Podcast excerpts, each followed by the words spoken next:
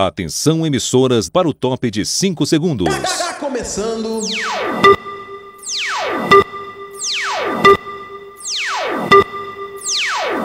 Space do Muca.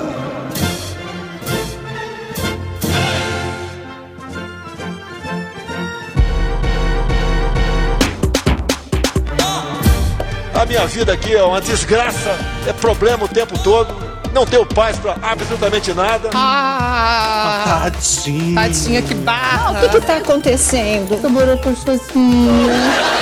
Olha o passarinho cantando, que coisa bonita. Vai perder, vai ganhar, vai perder, vai ganhar, perdeu! Ganhou! Nem quem ganhar nem, per nem perder vai ganhar ou perder. Vai todo mundo perder.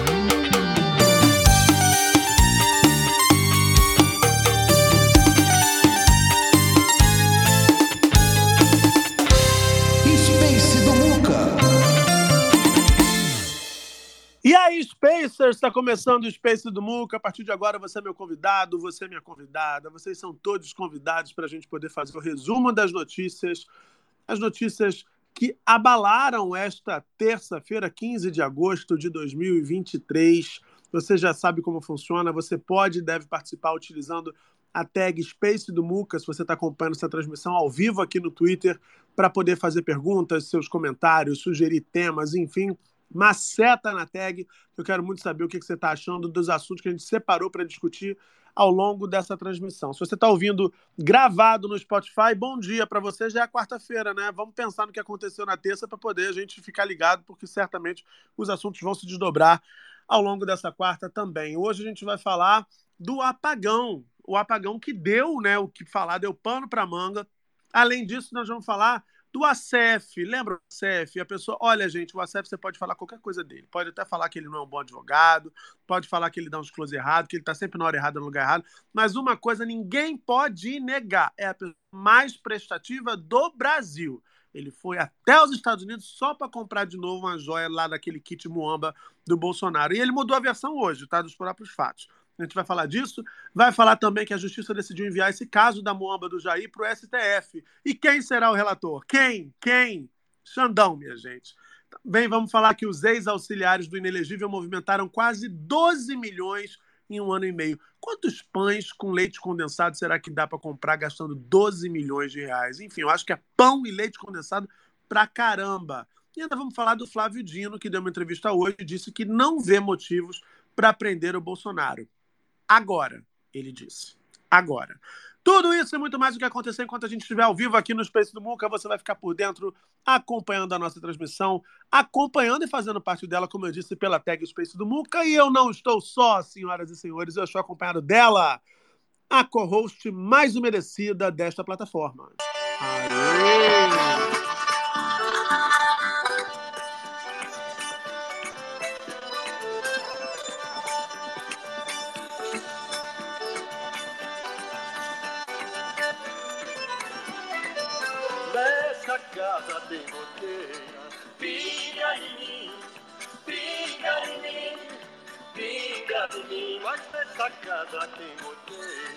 Pinga em mim, pinga em mim, pinga em mim. E aí, GG, tudo bem? Como é que foi essa terça-feira? Experimentou o apagão ou estava dormindo na hora? Você que estava apagado. Era o próprio apagão em pessoa. Oi, Muca. Oi, pessoal, tudo bem? Boa noite. Boa manhã e boa tarde para quem está escutando a gente no Spotify. Enfim, onde moro, Muca, é esta cidade de, do interior, tá? Hum. Não tivemos apagão, mas eu, Olha, eu confesso que estou bastante apagado. Eu confesso que tenho andado um pouquinho apagado, porque como você sabe, né? O gatinho aproveitou um pouquinho o exagero o final de semana e aí parece que eu estou com uma dengue. Demoro quatro dias a sete para me recuperar de tudo. Então eu estou em fase de recuperação. Hoje estou 90% on, não estou 100% ainda, mas com a fé no Pai que o inimigo cai que estarei 100%. E teve essa questão de Amanda e sapato, né, Muca? A gata pois é, pois a é. gata Blow e a gente precisa também repercutir sobre isso. E não posso esquecer também de lembrar a galera que somos 258 pessoas aqui agora e apenas 36 retweets. Minha gente, dá retweet aqui, eu sei porque, porque a gente começa geralmente 11h15, hoje começou um pouquinho mais cedo. Então não esquece de dar retweet aqui, avisa, compartilha nos grupos, porque esse assunto que vamos começar agora é muito importante sob uma perspectiva até nacional. E a gente precisa falar sobre isso também, porque não só diamante vive a sociedade. É isso. Boa É isso noite. aí. Daqui a pouco também a gente vai falar do No Limite. O Lucas Santana vai chegar aqui para falar dessa semifinal do programa que a TV Globo está exibindo agora. Mas antes disso, vamos falar do apagão. Eu tô com medo, eu tô com medo da Anel, é Anel, energia, é Ane- Anel, me cobrar, me multar, porque tô- eu, vou, eu vou ter que pagar conta de luz, Muca, eu tenho brilhado muito. Você viu minha foto com a Janja? Ai, francamente, gente. Eu Você tenho que conversar com a Janja. Eu vou mandar uma DM pra Janja qualquer hora dessa. porque A Janja me amou. Muca. A Janja igual a Xuxa, me amou. Ela é Janja me educada, ela é educada, GG. Ela foi educada com você. Olha só, você que está aqui ouvindo, já conta para mim, como a gente tem uma audiência do Brasil todo, até de fora do Brasil, conta para mim na tag como é que o apagão te impactou. Você estava onde na hora do apagão? Estava fazendo o quê? Estava fazendo aquela vitamina no liquidificador e acabou a energia, você teve que, enfim, parar o processo? Estava no metrô, estava no trem, estava no trânsito, estava no elevador. Olha que pavor, já pensou? Um apagão, você dentro do elevador? Enfim, conta para mim na tag Space do Muca onde você estava quando a energia acabou na manhã dessa terça-feira.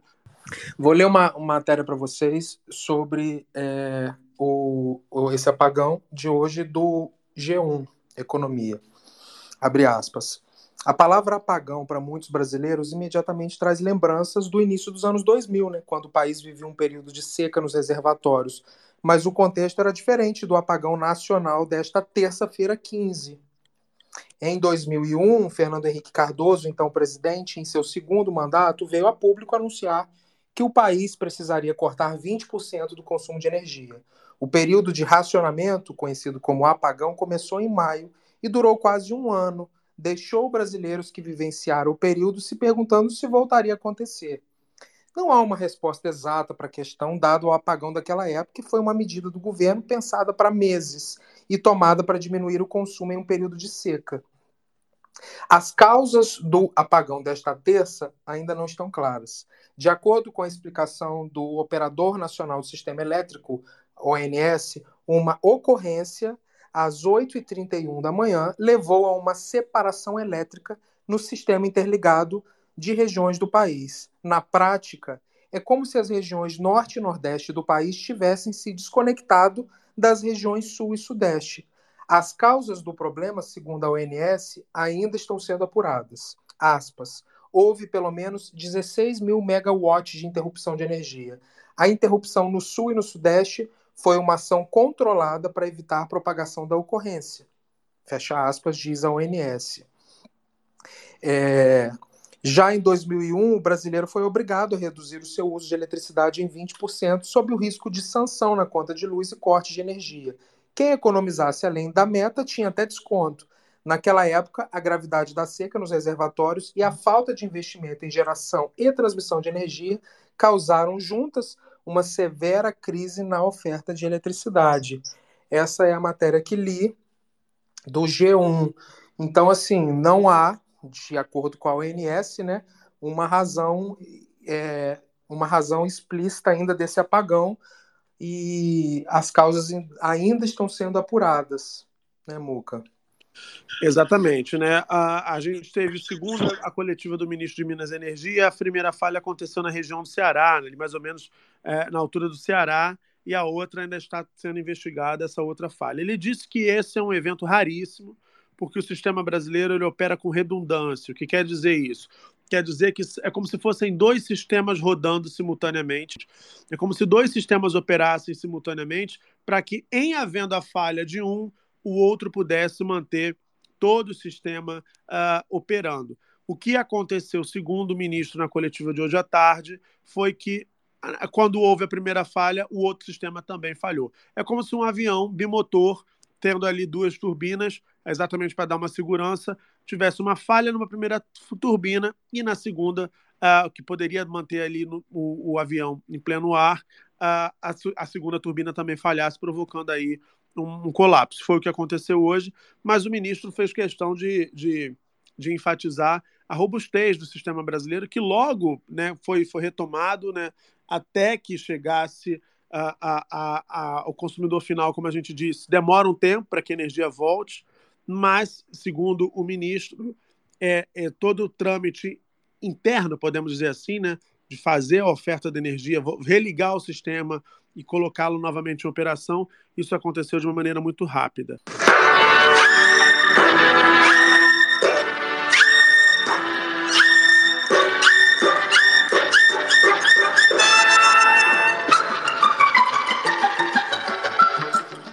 Tava cansada com reiva, botou. Tava me arrumando para o trabalho e só me dei conta na hora de chamar o, o app, né?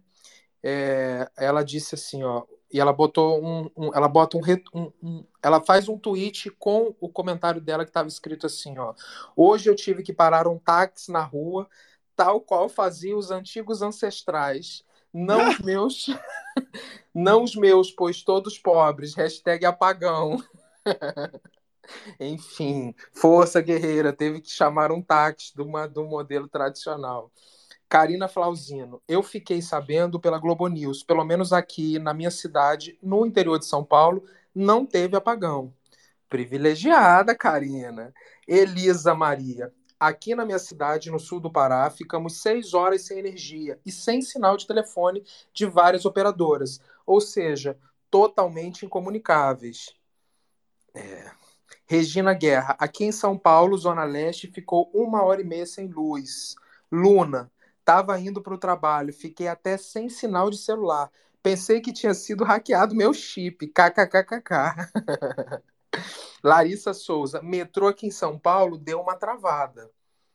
Libera o tonho que eu te dou, 10 conto, botou. Foi uma catástrofe. Eu em casa fiquei sem luz, sem água, porque a concessionária hídrica da Bahia também foi impactada nisso. Sem dados móveis. Só tinha a rádio para ter contato com o mundo. KKKKK. Gente, vocês tiveram que escutar a rádio. Força, Vintage, né? Bem, bem, cringe, bem cringe, né, GG?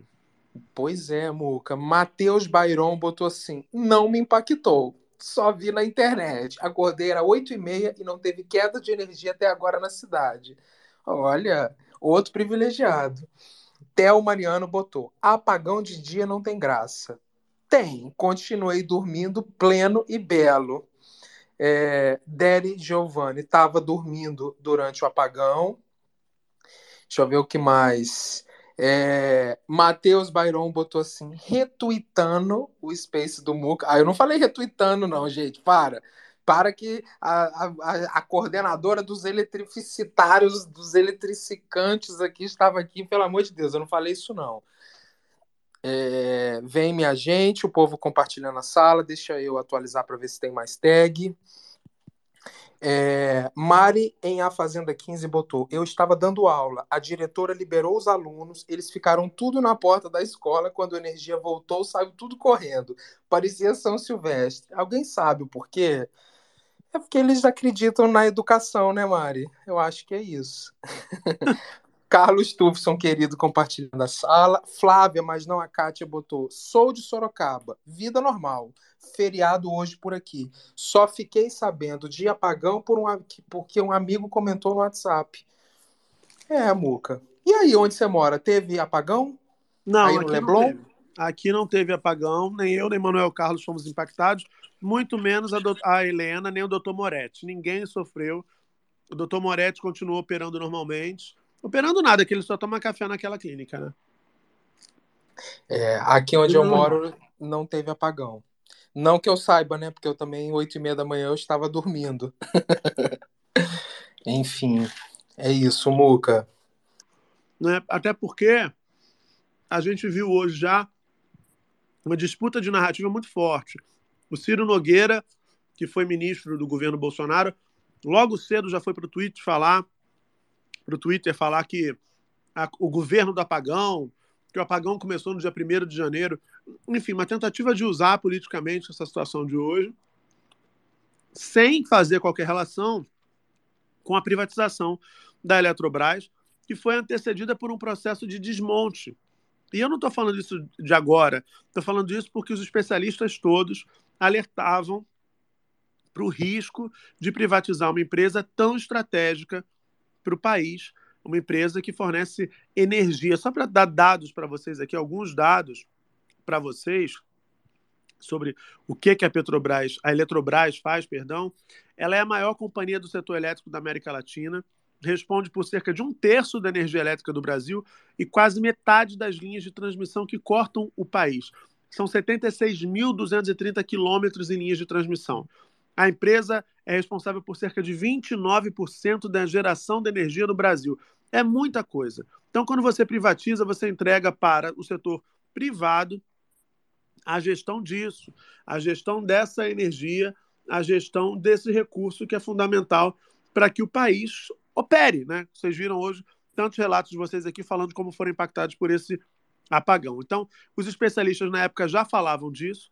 Tem uma série de outras questões relacionadas ao modelo da privatização. O Estado brasileiro ele detém ainda hoje 43% das ações da Eletrobras, mas ele tem ah, pouquíssima representação no conselho que de fato administra a companhia, né? Então, o Estado brasileiro com 43% dos, da, das ações, ele tem um voto equivalente, vamos supor, a um acionista de 3%. É, então, essa questão está judicializada, está no Supremo Tribunal Federal, porque se entende que é importante, até pela, pela importância, pela relevância dessa, dessa companhia, né, para os interesses nacionais, estrategicamente falando, é importante que o Estado brasileiro tenha mais participação na tomada de decisão nesse conselho administrativo. Não é o que acontece ainda. Hoje, também na, na, na Globo News, eu vi a coletiva do ministro de Minas e Energia, em que ele informava que o CEO da Eletrobras, que se afastou ontem da companhia, fez isso sem informar o governo.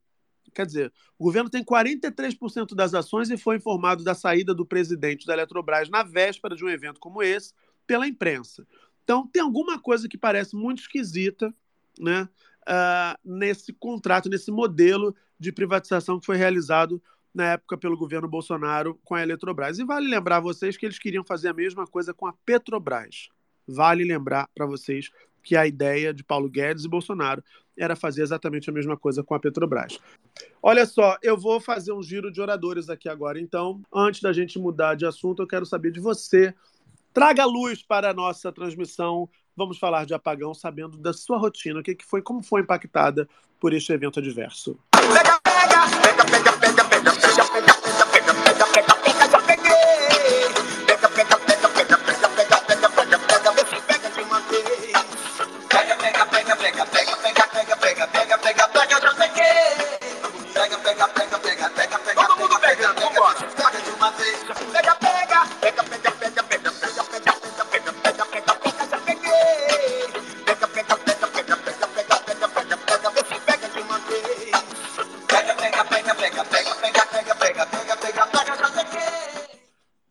de giro de oradores, começando por ela que tá com a mão levantada, que é Barroca, tá falante, o que que tá acontecendo? Fala. Ah, amor, que eu tô falando, eu quero, eu quero lembrar, galera, duas coisas. Uma, 488 pessoas aqui e 69 retweets. Não esqueçam de dar retweet, minha gente. Poxa, eu sei que chega o pessoal aqui, a galera vai esquecendo. Pô, tem um monte de coisa pra gente comentar. E quanto mais o assunto fica plural, aí vem um, um fofoqueiro e fala assim: GG, você viu isso? Aí eu falo, Muca, olha isso. E aí gente, e o tema vai aumentando e vai tendo mais conversa e mais assunto, e a opinião fica mais plural. Enfim, dá retweet no post fixado aqui em cima. Enfim, mandar um beijo pra galera que nos ouve. É, é sobre isso. E lembrar, ô Muca, você sabe que dia é hoje? Hoje é dia 15 de agosto. Dia dos. Eletricitários. Não! Ah, Hoje é nosso dia, Muca. ah. Hoje é dia dos solteiros, sabia? Olha, não sabia. Menino, dia dos solteiros. E aí? Não, e aí que nada, é só pra dizer que a gente tá na merda mesmo, mas enfim. É, pois é. Espero que eu não esteja, mas eu por enquanto estou. É, eu também acho que tá. Enfim, dia dos solteiros, minha gente. Manda aí pra. Sabe o que vocês podiam fazer? Não, eu já Aproveitar- quero que su... eu vou tocar a vinheta de novo. Eu quero que os solteiros subam aqui para falar como é ser solteiro em mais um dia do solteiro. Eu vou tocar Não, vinheta- pera. Não, Tá. pera, pera o caceta. Vamos Não, vamos- deixa eu falar um negócio. Pera. Não, já tá falando muito, tá falando muito. Pera aí, rapidinho. Ai, meu Deus do céu. Ah, Ai, gente, aqui, vocês que estão solteiros, a gente, a gente podia fazer um grande aplicativo de, de, de, de conhecer pessoas. Manda uma foto maneira de vocês usando a tag Space do Muca, porque temos 500 pessoas. Vai que surge um, um casal, um negócio aí. pô, também é uma Se boa. vende, pô, bota uma foto sua maneira aí usando a tag. Nada de nudes, Isso. hein? Isso, isso. É, por favor, nude não, que né, o que que Damares vai pensar de nós? Você tá solteiro, quer arrumar um crush? Levanta a mão que eu vou pegar você virtualmente. Pega, pega, pega, pega,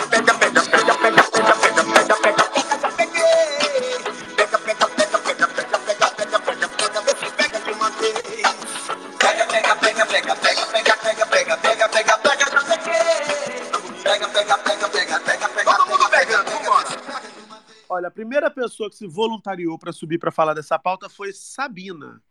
Oi, Sabina, tá a passeio, querida? Tudo bem? Oi, tudo. Tô a... Você fala de onde? Falo do Acre. Caravana do Acre. Faltou luz aí, Sabina? Então, não, eu fiquei sabendo agora com esse Space. Não soube de falta de luz. Mulher, tu não viu televisão, tu não viu, tu não entrou na internet hoje, tu não soube nada, não fez nada. O que, que você passou o dia fazendo, Sabina? Peraí, me conta. Sei lá, eu fui pra academia. Hoje foi feriado aqui na cidade. É, rece- Menina, Mas quando tem feriado, o feriado em Sorocaba, feriado no Acre, qual é a sua cidade aí? É, eu acho que Nossa Senhora de Aparecida. Sim, Nossa Senhora de Aparecida é a sua cidade? Ah, não, Cruzeiro do Sul. Cruzeiro do Sul, certo.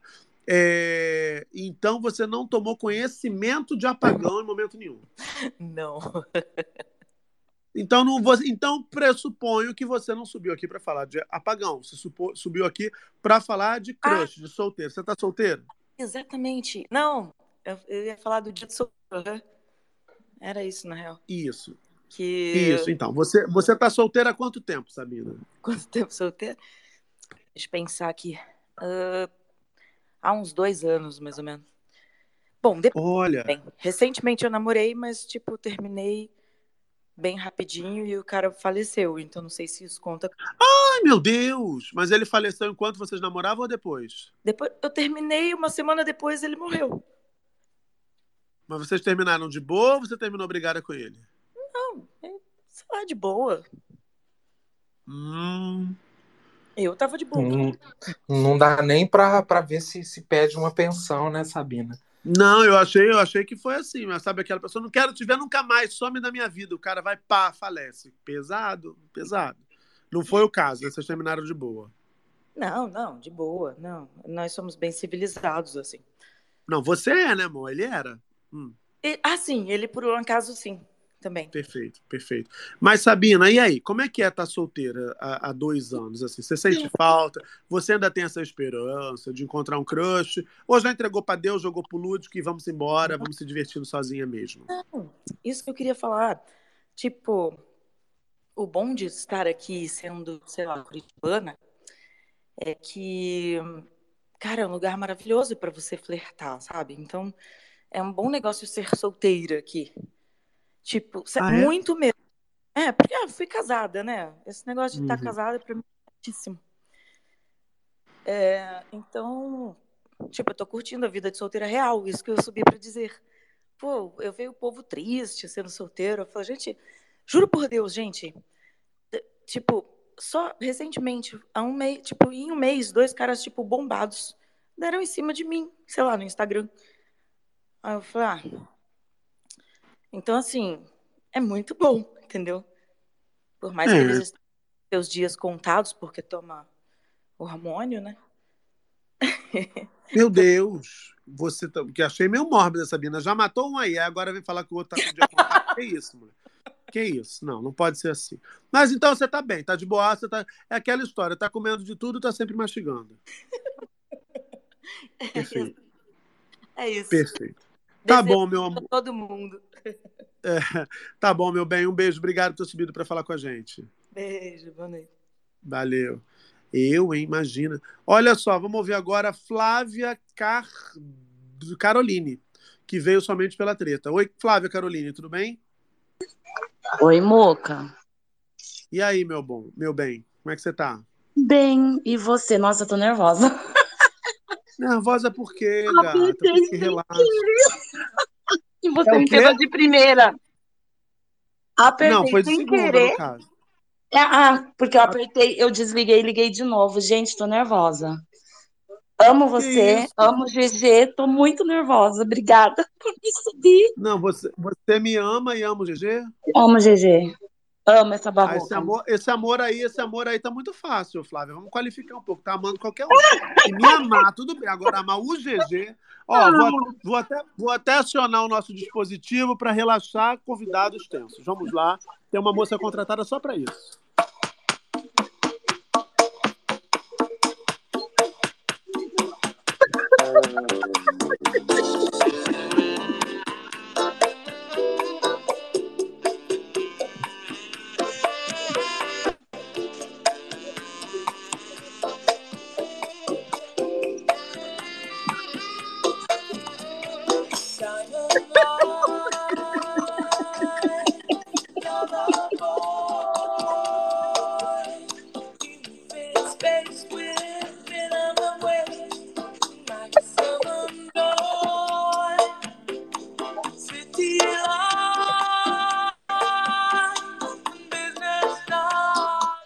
GG já imaginou o luxo GG, da gente ter a Xadê contratada só para acalmar participantes nervosos nesse Space, GG? Mas não adiantou, eu tô tremendo. Ô, ô Flávia, Então é alguma coisa, tá tremendo. Aí já é uma questão que não é possível. Tremendo para falar com a gente, Flávia, Com isso? você, muito, muito, muito, muito. Ouço todos os dias. Vou trabalhar Comigo, ouvindo. Deixo ligado no Spotify, só para dar audiência. Porque eu vou ouvindo no Twitter, no trem, e deixo o dia inteiro Uhum. ligado no mudo, só para dar audiência para você. Ah, gente, faça como a Flávia, dê audiência pra gente, dá essa força. Dou audiência para vocês, sim. E só para agradecer, não tô ligada na pauta hoje, não vi o apagão, porque não teve apagão aonde eu trabalho. E É. só para dizer que conheci vocês na época da eleição e vocês me consolaram muito. E gosto muito de vocês, sigo, curto. Ah, não compartilho muito, mas curto. Sempre estou mandando uma mensagenzinha e muito obrigada por esse space. Vocês ajudam demais. Ah, obrigado, meu bem. Mas deixa eu te falar uma coisa. Hoje é dia do solteiro, você tá sabendo disso? Tô, mas eu tô casada.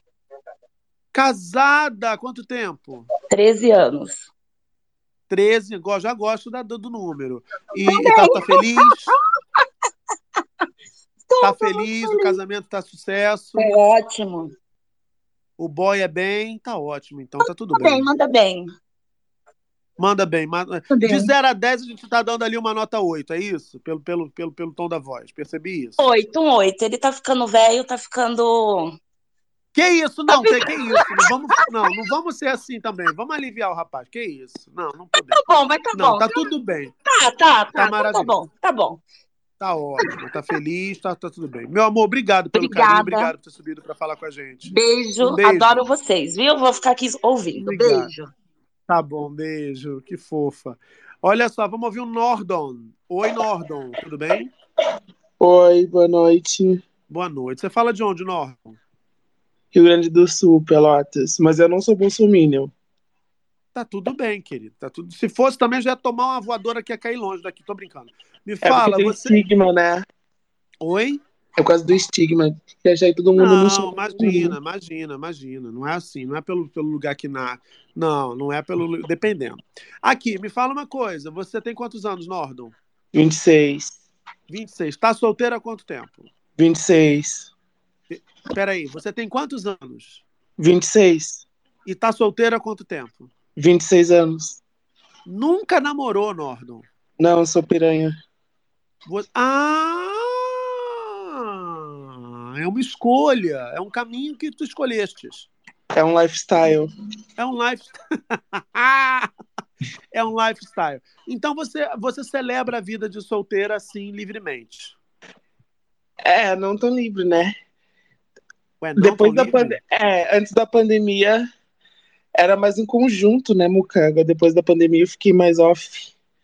E parei Peraí, de eu, eu fiquei um pouco confuso. O que, que você quer dizer quando você fala era mais em conjunto? Era, estamos falando de surubas ou, é, ou outra coisa? Não, suruba não. Então, como assim em conjunto? Não entendi. Não, tinha mais opções, mais companhias. Ah, depois da pandemia, não mais. Não, eu fiquei, eu fiquei com medo de tudo. Tem- Mas você tomou vacina, né, Nordon? Tomei duas. As cinco- Tem que tomar a terceira e a quarta. Eu vou aí em Pelotas enfiar a mão na tua cara. Já estamos na quinta, viado. Você tá na segunda ainda por causa de quê, gente? Ah, eu tenho preguiça. Ah, mas de beijar na boca a senhora não tem preguiça, mas aí quer tomar. Ah, francamente, Nordon, não, não pode. Ó, vamos combinar um negócio aqui. Todo mundo tem que correr atrás da vacinação, isso é papo sério. Sim, a gente sim. já está na quinta dose, certo? É a dose bivalente. Ela é super importante porque ela protege contra várias cepas.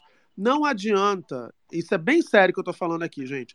Não adianta a gente ter tirado um governo negacionista, fascista do poder, que sabotou, negligenciou a população brasileira no enfrentamento da pandemia, ter colocado finalmente um governo democrático comprometido com a ciência e a gente não fazer a nossa parte, que é mínima, que é ir no posto de saúde tomar vacina.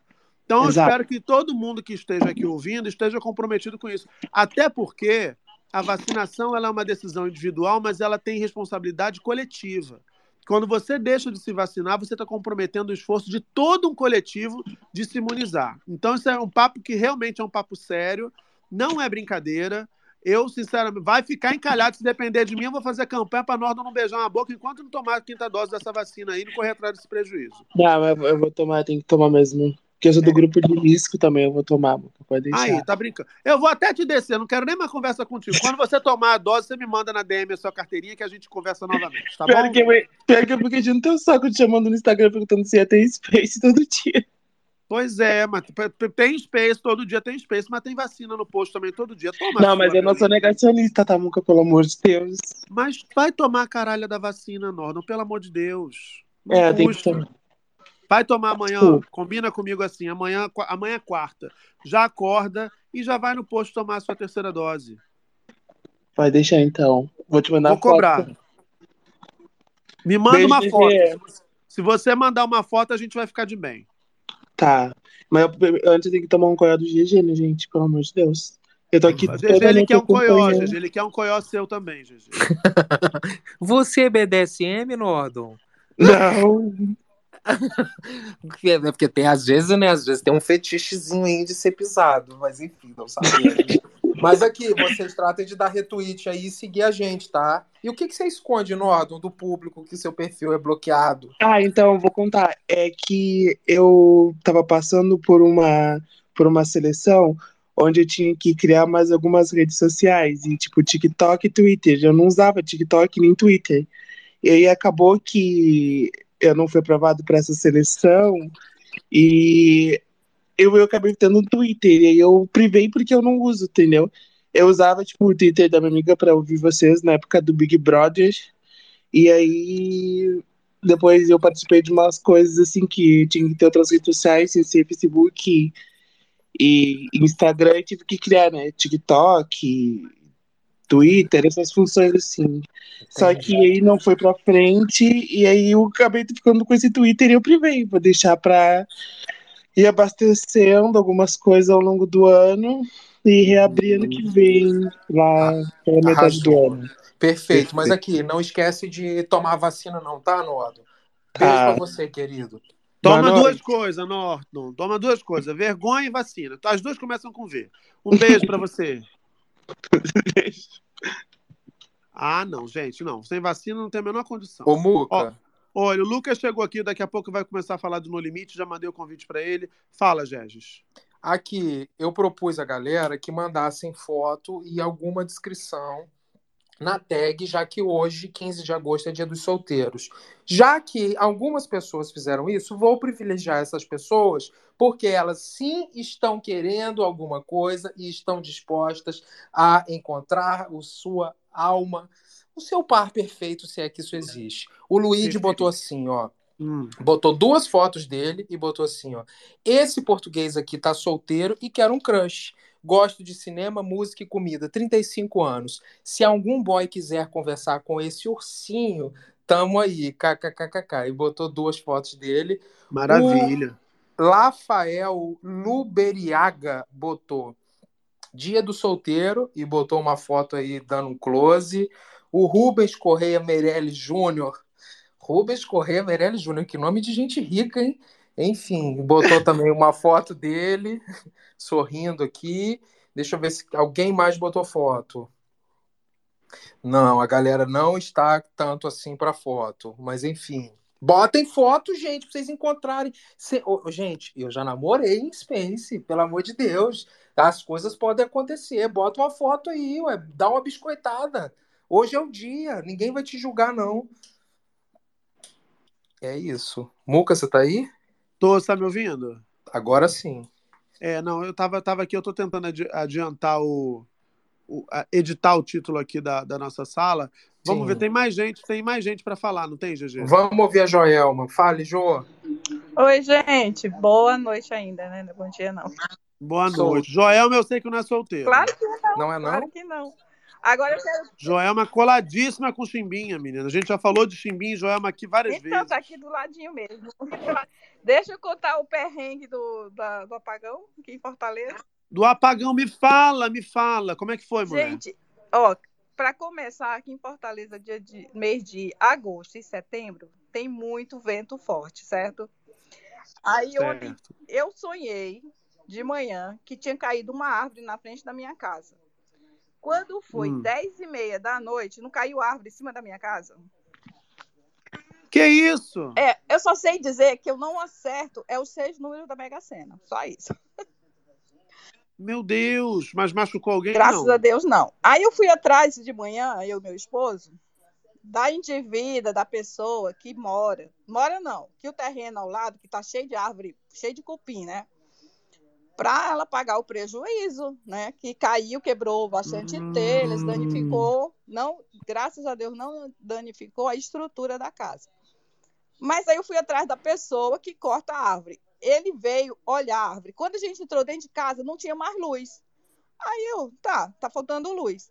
Aí levei o homem até o portão para ele ir até a casa da bruxa, que eu chamo ela de bruxa, para informar o valor que ia ser o serviço.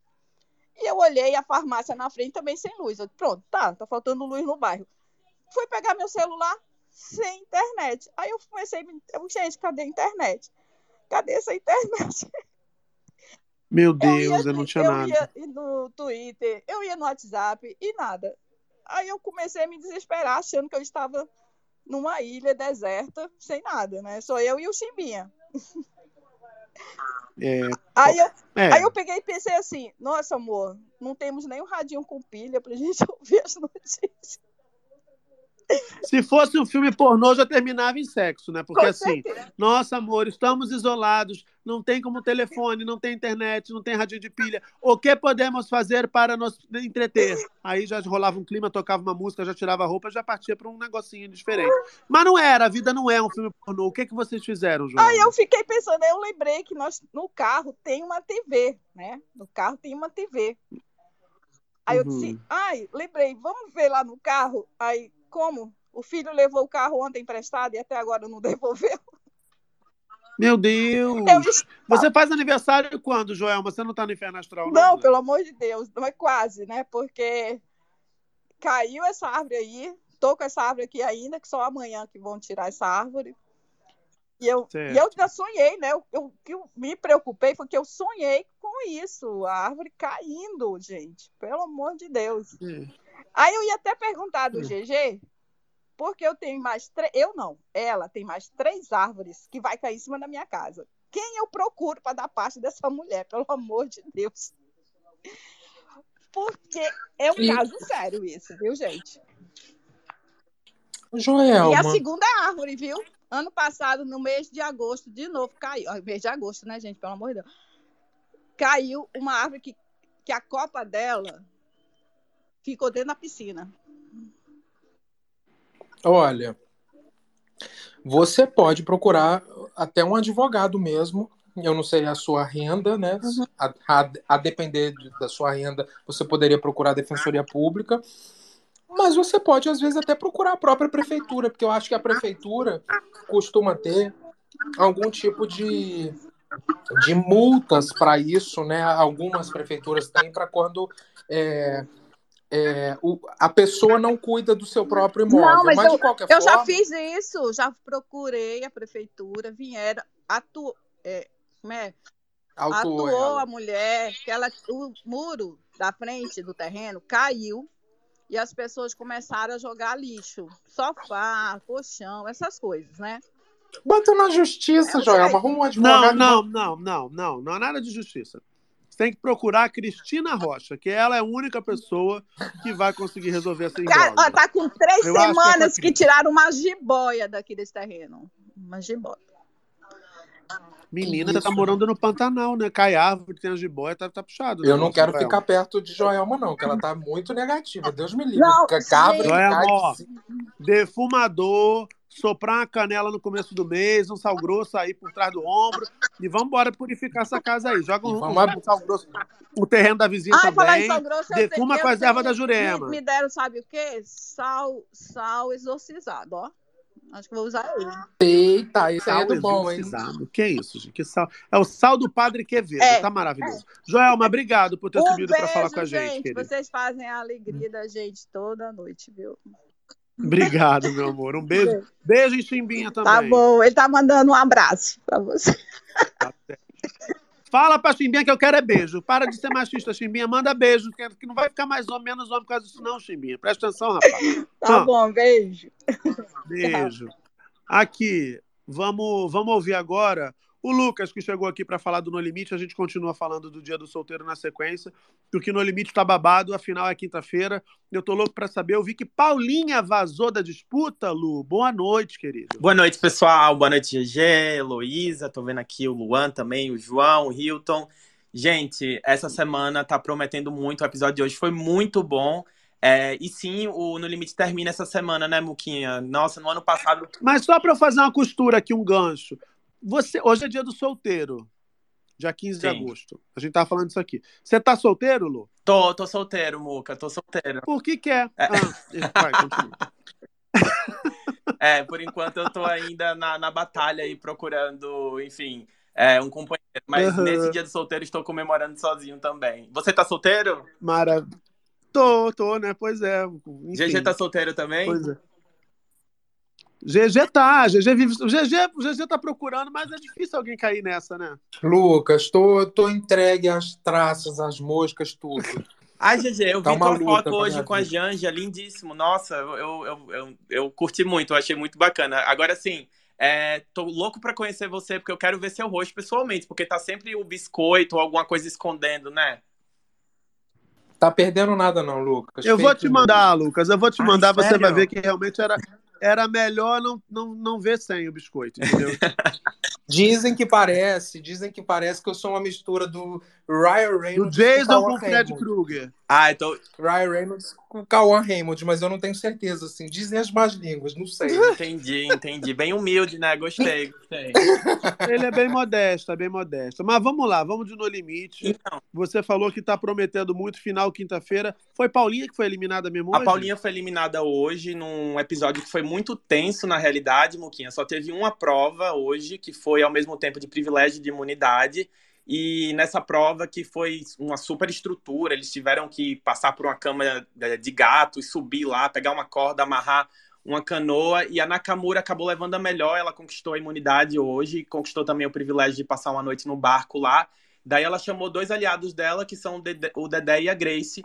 E ali eles já estavam se movimentando ali para ver quem eles iriam eliminar no próximo portal. Na realidade, o episódio inteiro hoje foi em cima de alianças e de acordo, negociação foi muito bacana de ver assim. Teve pouca movimentação de prova mesmo e eu acho que essa é a parte mais legal do No Limite, sabe? É Você vê as alianças sendo traídas, é você vê gente enfiando a faca nas costas dos outros. Então hoje você viu muito isso e é, ficou muito tenso porque a, a tribo tava com medo, claro, tá chegando na reta final. A gente lembra que no ano passado o programa durou dois meses, mas esse ano tem só 10 episódios. O episódio de hoje, o título foi Fogo Amigo, então a gente já tava esperando algum tipo de traição ou algum tipo de falcatrua ali. E foi o que aconteceu. No final das contas, é, tava uma movimentação para ver quem ia ser eliminado, então tava ali entre eliminar o Euclides, que ficou de fora da prova de imunidade hoje, porque na semana passada o Dedé ganhou uma vantagem de eliminar alguém da prova de imunidade e ele escolheu o Euclides. O Euclides é um jogador muito forte, né? Ele tem tido um desempenho muito bom nas provas que envolvem habilidade, força, e isso põe um pouco de medo na tribo, porque nessa etapa final as provas são individuais, então você não quer ter uma pessoa muito forte ali para você disputar um prêmio, né? Então o Euclides ficou de fora dessa prova e ficou toda uma movimentação na tribo, todo mundo se movimentando, o Fully estava ali tentando ver para quem que iam os votos, é, a Paulinha e a Rai estavam juntas e a Grace estava meio bambeando, não sabia para que lado ia. É, elas conversaram em vários momentos. A Grace já não tá muito gostando da cara da Paulinha ali, porque ela fica falando em vários momentos que a Paulinha tá enchendo o saco dela. E aí a Rai. Alfineta, né? Ela disse que a Paulinha tá alfinetando ali, soltando indiretas, aquela história. Isso, toda. a Paulinha ela tem esse jogo assim muito psicológico, eu acho isso muito bacana. Então, tipo, a Paulinha às vezes ela é grossa, mas eu acho que ela nem é grossa de verdade, ela tá mais utilizando uma estratégia ali de terror, sabe? Isso é muito legal de ver, eu acho. Sim. E aí continua nessa dinâmica, assim, muito suspense para saber quem ia sair. Acabou que Rai, Euclides e a Paulinha fecharam em votar no Fully. E porque o Euclides meio que convenceu elas de que o Fully queria eliminar ela, só que era tudo uma mentira. O Fully acabou indo confrontar todos eles e descobriu que era um blefe. E aí, no final das contas, no portal, os votos ficaram três para Paulinha e três para o Dedé. Quer dizer, desculpa, desculpa, foram duas eliminações hoje, Muca. Primeiro teve a primeira votação que foi secreta, e obviamente todo mundo Sim. acabou votando no, no Euclides, que era mais ou menos o alvo de todo mundo. Como eu disse, ele é um jogador muito forte, todo mundo tinha medo dele numa, numa reta final. E aí, é, um pouco mais cedo, durante ali a vivência no acampamento, eles encontraram uma garrafa boiando no rio. E a Paulinha foi lá e coletou, e, e a garrafa estava etiquetada dizendo bem assim: abra essa garrafa depois do portal. Então, Euclides foi eliminado na primeira votação secreta, e aí eles abriram a garrafa, e na garrafa tinha informação de que haveria uma segunda votação, e dessa vez uma votação aberta. E aí acabou que eles é, tiveram que resolver ali na hora essa votação aberta. É, cada um foi votando em uma pessoa, e os votos se concentraram: três votos no Dedé e três votos na Paulinha, e aí criou atenção. Porque quando empata no Survival ou no, no Limite, sempre tem essa dinâmica de assim: olha o, o Fernando informou para eles, né? Tá empatado. A gente tem duas opções. Ou alguém vai ter que mudar sua opinião de voto, ou eu vou pegar os outros nomes que não foram votados e vou sortear, e quem sair no sorteio sai do jogo. Então, assim, é, ficou um clima bem tenso, porque alguém tinha que votar atrás no seu voto, é, porque foram três na, na Paulinha e três no Dedé, e ficou sobrando ali é, o Fully, sobrou também a Rai e a e a Grace, porque a Nakamura estava imune, já que ela tinha vencido a prova de imunidade, e ficou uma briga ali para ver quem é que ia voltar, quem não ia voltar. A Paulinha começou a voltar, começou a falar: volta atrás, volta atrás, não sei o quê, e eles começaram a brigar, e a, e a Paulinha exigindo que o Fully é, voltasse atrás do voto dela, porque o Fully votou na Paulinha, e acabou que disse: eu não vou voltar atrás, esse é o meu jogo. A, a Rai disse também que não iria voltar atrás, e acabou que a Grace, que era uma aliada da Paulinha disse: Paulinha, sinto muito, mas eu vou ter que votar atrás e vou votar em você. E a Grace acabou entregando um voto na aliada dela, que ela é a Paulinha nesse jogo, e a Paulinha foi eliminada hoje na, na, segunda votação. Então, assim, hoje. Então, o voto da Grace foi o tal do Fogo Amigo que deu título ao episódio. Exatamente, o Fogo Amigo veio da Grace, que acabou eliminando sua amiga ali na reta final. A Paulinha não saiu muito feliz. É, ela foi compor o júri junto com Euclides, que também foi eliminado. Lembrando que nessa temporada a gente tem essa dinâmica nova do júri. O júri vai definir quem é o primeiro finalista. Quinta-feira é o último episódio do programa, então o, o, júri vai começar definindo quem é o primeiro finalista. Provavelmente teremos duas provas: uma prova para definir os outros finalistas e uma segunda prova para definir quem vai levar os 500 mil nessa edição do No Limite. Pois é, eu sei que quem também tá fissurado no No Limite Amazônia é o Gabriel Perlini. Que ah, o tá Perlini. Oi, Perlini. Perline, me diga, ele, eu mandei o WhatsApp para ele, ele falou assim, tô vendo No Limite. Falei, ih, gente, o fofoqueiro parou pra ver o No Limite, é porque tá curtindo mesmo.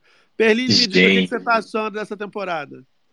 Oi, gente, boa noite. Faz tempo que eu não passo por aqui. Saudade de bater esse papo com vocês. Cara, Sim. eu sou muito cadelinha de No Limite. Até quando as temporadas foram ruins, para mim elas foram excelentes. E assim é um também. formato é um formato que me toca muito, sabe? Eu não sei, eu, eu, Eu acho que é, vem um pouco de memória afetiva, por ser muito pequeno, é, quando teve a primeira temporada e rolava toda uma ritualística em família para assistir no limite, então eu guardo um pouco dessas memórias. E como essa temporada tá, tá assim, tá bem diferente, bem diferente mesmo, bem surpreendente, eu tô eu tô parando tudo que eu tenho para fazer para assistir no limite, gente.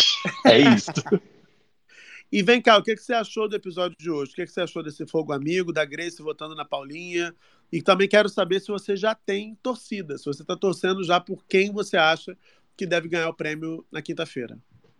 Ó, é, eu achei maravilhoso, porque o, o que tá me pegando nessa história dessa temporada é que tá tudo bem imprevisível bem previsível mesmo. Então, o que a gente foi vendo sendo desenhado nos últimos anos em, em, termos de reality show, inclusive as últimas temporadas de No Limite, chegou num, num ponto assim que a gente já sabia quem que seria eliminado, é, na hora que ia ter o portal a gente já sabia como é que estavam formadas as alianças e etc. E pelo menos nesse ano a gente tem fatores surpresa que que eu hoje na hora que teve aquele, aquele segundo momento de votação em algum momento eu falei assim, cara, eu acho que é o Fully que vai rodar, né? Porque já que ele foi o segundo mais votado ali naquele momento, então acredito que vão virar para cima dele.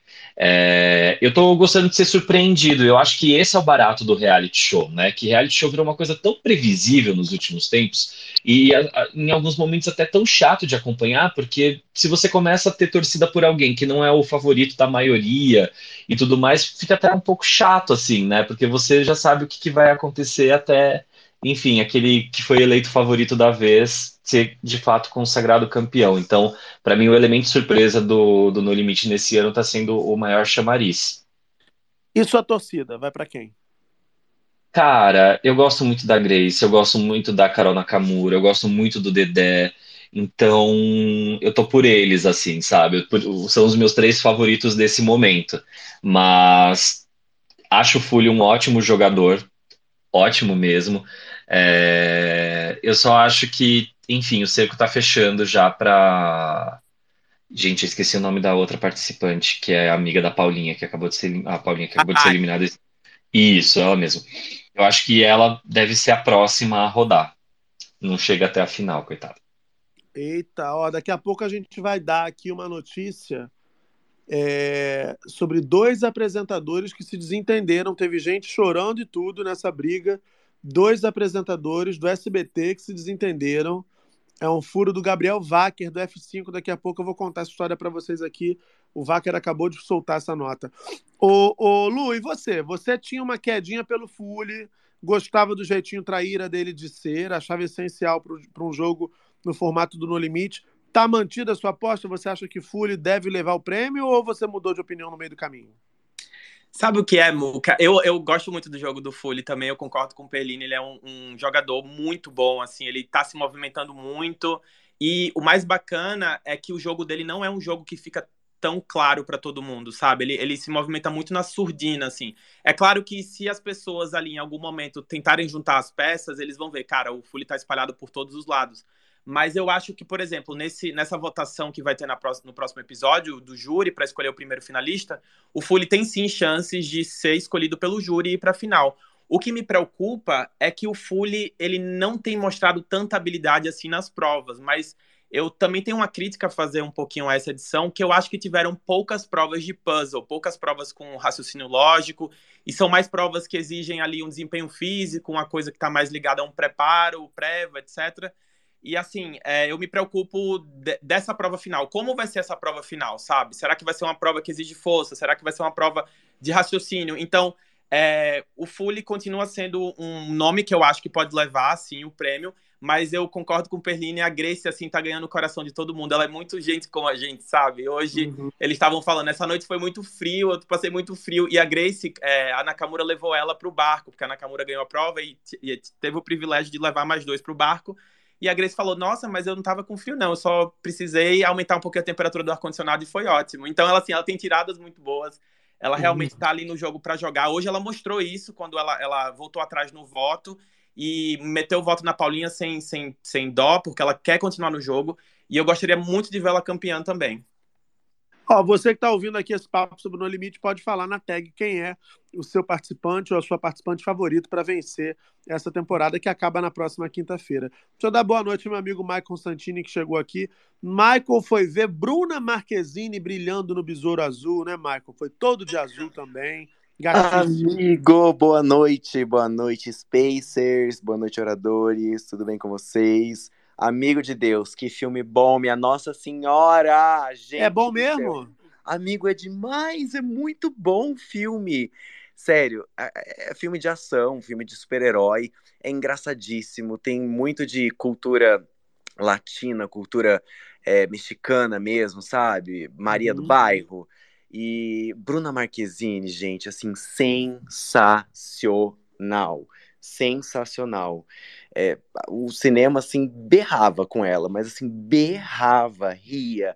Teve gente que saiu chorando. Olha, assim, um acontecimento, gente. Eu fiquei, assim, um orgulho, parecia que era minha filha no cinema, assim, caralho, temos uma diva brasileira brilhando no cinema internacional, meu Deus do céu. Sim, sensacional, gente. E feliz dia dos solteiros! Pois é, dia dos solteiros, Michael. Você, você, vou te perguntar também sobre, já perguntei para Lucas. Berlim eu sei que não tá solteiro. Você eu sei que tá. E você me contou que você oscila em relação à solteirice. Fala um pouco sobre isso, que eu acho que muita gente vai se identificar. Amigo, oscilo em vários sentidos, assim, porque... Tipo, de segunda a quarta tá tudo bem ter solteiro. Agora de quinta a domingo. Exato.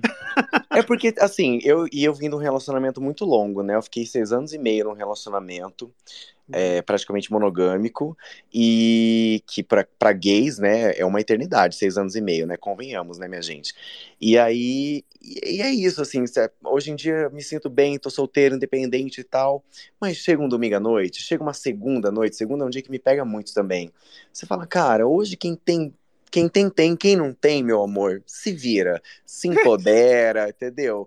Reza uma Ave Maria, bate uma punheta, faz o. apela pra qualquer coisa. Mas é isso, tem que ficar sozinho. Eu não sou dessas pessoas que usam esses aplicativos que resolvem as coisas na hora, não gosto, não gosto de fazer nada com quem não tem intimidade. É, E aí bate uma carência, às vezes você só quer uma companhia, você não quer um sexo, você quer uma pessoa que, tipo, ai, vamos fazer uma pipoca, ver um filme ruim, vamos. E aí É. oscila mesmo, e, e acho, acho que a gente tem que admitir isso, sabe? Que às, às vezes o carente, o carente, o solteiro tem vergonha de admitir que é carente. Acho que não tem que ter, não, gente. Tá tudo bem, a gente um dia é empoderado, outro dia você, você quer alguém pra chamar de ter, alguém pra fazer um cafuné. E acho que é normal, sabe? Tem que, tem que assumir isso pra vida mesmo. É super. Eu, eu, eu te fiz essa pergunta porque eu me identifiquei, porque é bem assim que eu tô. Também saí de um relacionamento de sete anos e eu também vivo, vivo nessa, nessa oscilação. Tem dia que eu tô ótimo, tem dia que realmente é bem isso. Você quer só deitar do lado de alguém, fazer uma conchinha, ver uma série e dar risada e conversar e tal. Ah, gente, para com esse assunto. É dia do solteiro, vocês estão me dando gatilho. Hoje é terça-feira. Mas o que eu ia falar com você, GG, era exatamente o que o Michael falou de bater uma punheta. O Michael tem que conhecer Fernanda.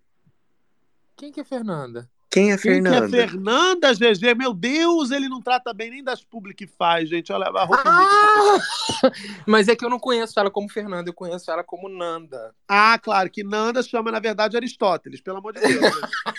Ué, não sei, ué. Ah. Enfim. A Nanda, Michael, é uma querida que ela tem um sexy shop. E aí, menino, ela me mandou um monte de, de presente. Mandou pra mim, mandou pro Muca, pro Dieguinho, vários presentinhos. Enfim, e aí eu, me, eu sou uma pessoa mais feliz depois que conheci Nanda. Brinquedinho. Boa noite, Nanda. Aceita um plug anal que vibra. Se, se, se chamar meu nome, então, eu caso com ele na hora. Nossa, eu amo, eu amo plug anal. Pra mim, é a melhor coisa que já inventaram. É muito bom. Fica aqui a dica pra quem tá na dúvida do que comprar no sex shopping, compre um plug anal. É perfeito. Pois Mas é, o que menina, vibra ou o que não vibra? Eu comprei Ah, um é- mas desses realistas, sabe? Eu quero um que cutuque a próstata só, tá ótimo. Não é um negócio que me estupre de plástico, horroroso. Entendi, entendi. Perfeito. Eu gosto dos mais simples também, assim, eu gosto do, sabe, do mais rudimentarzinho, não precisa de tanta tecnologia, não. Pra mim, dá pra fazer um bom serviço com algo mais simples. Não precisa ter USB, Bluetooth, nem é, luz, luz LED, LED, RGB que você muda de cor pelo controle remoto. Nada disso. O meu só tem uma joinha na ponta, uma joinha vermelha. E a joinha, GG, a joinha. GG também ganhou a joinha. GG também ganhou a joinha. Não, mas a Aqui. joinha, a joinha eu já repassei. Não fiquei com a joinha, não, Muca. Isso aí é o que ele diz, era o que ele diz, mas tudo bem, a gente acolhe, tá tudo certo. Aqui, deixa... Ouro, usa, você vai gostar, pode ter certeza. Ele é preso a esse tabu, ele é preso a esse tabu, uma bobagem. Vamos dar boa noite ao Marco Túlio, que tá aqui também. Oi, Marco Túlio, tudo bem, querido? Oi, Muca, boa noite, boa noite, pessoal. Tudo bem com Tudo jóia, Marco Túlio? Tudo jóia? Tudo jóia. Tudo bem. Ai, João, Ma- João Felipe também tá por aqui. João Felipe, tudo jóia com você, querido? Tá, deve estar usando é, é, a televisão, enfim, o controle remoto para alguma outra coisa.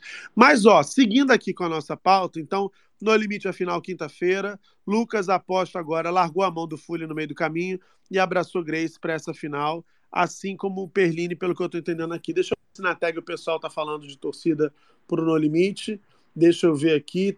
Ah, Muca, você me ouviu, não? Cadê? Ah, Não, então não eu falei não, a piada do português que ele fala é, tudo jóia? Não, não, metade é cocaína na, na alfândega. Foi isso, foi essa piadinha. Ainda bem que, ainda bem que Meu vocês não ouviram, ainda bem que vocês não ouviram, foi melhor. É que o português chega na alfândega e o cara fala, tudo jóia, meu amigo? Ele fala, não, não, metade é cocaína. Entendeu? Mas era isso, boa noite. Olha. Boa noite. A Dani tá aqui na tag dizendo que ela torce pela Carol e pela Grace. Loba Luna diz que discorda que o Fully chega até a final, não será escolhido pelos eliminados para ser finalista. Ah, também falou que briga é babado. O pessoal também tá falando aqui que Fully foi traíra. É aquela, aquela velha história, né, Lu? Pessoal que, que confunde um pouco a estratégia de jogo do No Limite com aquilo que a gente está acostumado a ver em realities como Big Brother. Ai, sim, só vai ganhar uma pessoa, gente. É isso. Você tá no meio do mato, você tá passando fome, tu tá passando frio, você vai ficar pensando na. Ai, sinto muito. Assim, eu não vejo como traíra, não. Tá pensando no jogo dele, tem que pensar mesmo se ele quiser levar o prêmio pra casa. Perfeito. Lu, obrigado por ter vindo para falar de No Limite com a gente. Quinta-feira eu tô ansioso para saber desse desfecho. Se você quiser ficar mais um pouquinho, a gente vai falar de fofoca de outro reality show agora. Se você Valeu. quiser. Você- Eu vou ficar mais um pouquinho sim pra comemorar um pouquinho esse dia do solteiro com vocês. Maravilha. Perline, Perline, você tomou muita sapatada por falar do casal que jamais foi sem ter nunca sido? Amigo do céu, ó, tô recebendo ameaça de morte. Você não tá entendendo que, Que como o negócio gente? tá. Falando muito Que sério. É, só, eu sei que o assunto no limite já esgotou. Eu não sei se vocês de- debateram em algum momento, é que eu me, me dei conta agora que não teve prova da comida, né, até agora nessa temporada. Tipo, vocês têm alguma informação se vai ter aquela famosa prova da comida, da galera comer as bizarrices Eu- todas? Eu tenho, na realidade foi algo que foi diferente. Eles fizeram a prova da comidas invertidas, assim, né? Na, o- no- na semana passada, é, na quinta-feira, teve uma prova que era de resistência, você ficava pendurado lá num mastro, e Sim. aí a prova, o Fernando dizia assim: olha, então, quem desistir agora vai ter direito a comer um chocolate. E aí alguém- a Nakamura desistiu. Depois, quem desistir agora vai ter direito a comer um churrasquinho. E aí a Grace desistiu e comeu o churrasquinho dela. Só que esse, esse ano não teve a prova da comida nojenta mesmo, não. Acho que não vai rolar mesmo, não, daqui até a final. É, eles tinham falado na coletiva, eles tinham falado na coletiva que a prova da comida esse ano seria diferente, que eles não queriam investir naquela coisa da, da, da comida ligada a algo nojento, escatológico. Então, talvez isso tenha orientado essa decisão aí da direção do programa. Bacana, muito bom, muito bom. Obrigado por sanarem minhas dúvidas, pessoal. Imagina, imagina. Mas sim, Muca, tomei muita sapatada, tô tomando ainda, mas é, enfim, por uma questão de, de saúde mental, eu não tô, não tô lendo. Eu ativei o meu modo Carol com K, sabe? Acendi o incenso aqui, tô show, show, show, sai a energia negativa e tá, tá indo embora, tá fluindo aí por Limpa, outros limpa, lugares, não limpa. tá batendo em mim. Exatamente. Mas o que, que aconteceu efetivamente? O que, que aconteceu com a Amanda e o sapato e por que, que você acabou eh, eh, no meio desse olho desse furacão aí? Assim, Muca, na semana passada, é, uma pessoa que, que assim, eu é, virou minha fonte porque ela me passou poucas pautas e de todas as pautas assim que ela me passou, todas foram muito certeiras. No ano passado, foi em, set... foi em agosto, na verdade, no final de agosto, essa pessoa veio e me falou: Olha, o MC Guimê tá no Big Brother. Foi em agosto, quando ainda não tinha sido nem revelada a lista de A Fazenda. E, e aí essa pessoa me trouxe várias informações, ela já tinha me trazido outras em alguns outros momentos que tinham se tornado furo, e é uma pessoa que é muito influente aí no meio dos Big Brothers, enfim, é, é muito bem relacionada com todo mundo. E tá muito bem relacionada com a Amanda, né? E essa pessoa me trouxe todas essas informações e todas elas começaram a se encaixar muito perfeitamente. Aí eu fui, obviamente, triangular com outros contatos que eu tinha e por aí vai. É, teve uma parada que eu sempre sustentei nas minhas redes sociais, até o GG sempre brincou com isso, e até mediante uma entrevista que eu fiz lá com o Sapato, de que assim, nunca existe um relacionamento ali de fato entre os dois, tipo um namoro, né? Um namoro. Relacionamento teve. É, mas nunca teve um namoro, nunca teve nada sério.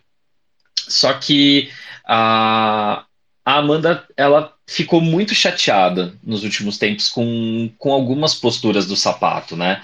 É, e aí ela acabou compartilhando isso com pessoas próximas e isso resultou na matéria que eu publiquei, que ela decidiu romper de vez com o sapato, se distanciar completamente dele, é, não ter mais nenhum tipo de contato. Então, assim, por mais que a Amanda hoje tenha tweetado alguma coisa assim, ai, gente, é, não acreditem em fake news, tá tudo na mesma, continuamos amigos, uh, ela sabe que não é verdade. Ela não, não, não se corresponde mais com o sapato.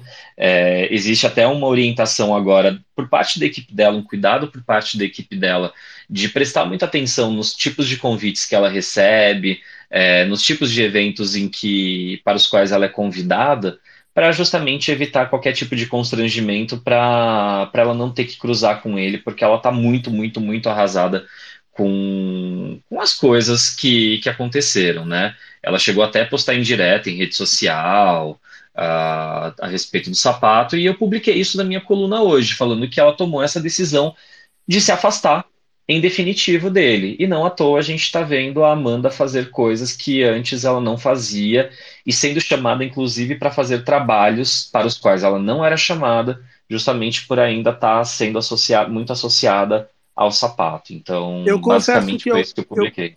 Eu, eu confesso que eu deixei de acompanhar um pouco essa história porque eu fiquei muito incomodado com, com o comportamento, né, com a reação da, da, de parte da torcida, de parte desse fandom que se acabou que acabou se estabelecendo entre os dois, em torno dos dois. Eu comecei a achar tudo muito tóxico, muito pesado. Falei, ah, não quero saber. Mas até onde eu acompanhei, já havia um incômodo por parte da equipe da Amanda, ou de parte da equipe da Amanda, porque tinha ali uma percepção de que o sapato estava surfando no hype. Né? É, alimentando essa fique, essa coisa do relacionamento e tal, quando a situação não era bem aquela. E isso tem a ver com o que você descobriu nas suas apurações, Pernini? Ela se sentiu assim. Ela se sentiu um pouco usada, porque. Uh, bom, eles chegaram a ficar algumas vezes, né? Num, mas não ficou definido Meu entre eles. É a Dandara. Dandara chegada, chegada triunfal, sempre. amo, amo, amo. Eles chegaram a ficar algumas vezes, só que o sapato ele passou a maior parte do tempo, né, lá nos Estados Unidos, com os compromissos dele e etc. E só que eles estavam se correspondendo muito, né? Se falavam todos os dias, trocavam as mensagens e etc. E, e ela ficou chateada com, com o caminhar das coisas, né? Eu publiquei uma parada lá no, na, na matéria de que eles tiveram uma conversa, de que ele falou umas coisas para ela que deixou ela muito chateada, é, na, que foi no último encontro que eles tiveram, que foi numa festa junina, e que tinham outro, outros ex-BBBs presentes, e, e, essa festa, se eu não me engano, foi de de um sábado para domingo, ou de uma sexta para sábado, alguma coisa nesse sentido. E aí no domingo, que foi no dia seguinte, ele pegou, avisou para ela que estava que estava voltando para os Estados Unidos e falou para ela que ele já estava desenvolvendo um relacionamento com a Ana Ju, né, que é com quem ele está se relacionando até agora no momento. Só que é, existiam alguns empecilhos ali que, que eram colocados na relação deles, né, ou pelo menos naquilo que ela estava tentando, achando que estava sendo construído, e que ela percebeu que já com a Ana Ju eram situações mais facilitadoras. Então, ele quando ele ia ficar com a Amanda, tinha que ser meio que numa situação muito reservada, onde não pudesse levantar nenhum tipo de suspeita. Enfim, eles estavam nessa situação que eu acho que foi um combinado dos dois. Mas já com a Ana Ju, ele não teve todo esse cuidado. Eles se hospedaram num, num hotel, ficaram dias nesse mesmo hotel, pessoas viram eles, flagraram eles.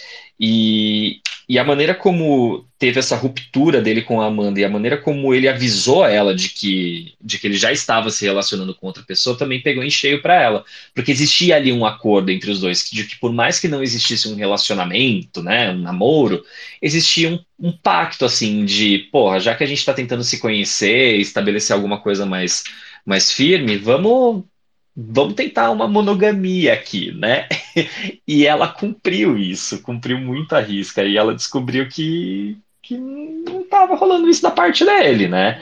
É, e, e assim, a, eu tenho que tomar muito cuidado com as palavras aqui, só para porque, enfim, esse lance de ameaça de morte por parte de torcida é uma parada que não, não por, é, por parte de torcida de ex-BBB é uma parada que assim a gente dá risada, a gente acha que é ineficaz que é uma idiotice, mas a gente nunca sabe quem está por trás de fato de um perfil fake, né? E, e quem que e a maneira como essa galera se manifesta. Mas a, a Amanda, desde o momento em que ela decidiu romper com o sapato e que ela falou assim, bom, a minha vida agora vai ser focada em mim, focada no meu trabalho. É, não à toa a Amanda começou a ter uma participação mais regular nos programas da Globo.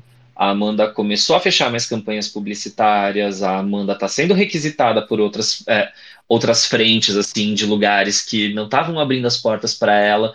Então ela percebeu que essa dissociação da imagem dela com a do sapato, na verdade, está fazendo bem para ela. E, e, as pessoas que estão no entorno dela estão percebendo que, na verdade, ela está se livrando de uma coisa que estava meio que ancorando ela, que era esse relacionamento que, que na cabeça dela em algum momento existiu, mas que ela as pessoas do entorno dela deixaram bem ela, ela bem atenta de que ela estava sendo usada. Foram essas as palavras que as pessoas da equipe dela usaram para é. ela mesma, né? Babado, babado. E teve uma irritação também de parte do fandom, né, GG, com aquele vídeo que o Sapato gravou, a gente até reproduziu ontem aqui, em que ele falava, parem com essa coisa, não, né, não, tem, não tem nada, não tem, tipo, ele, ele dizendo que era uma fic em que a galera tinha embarcado, né, GG?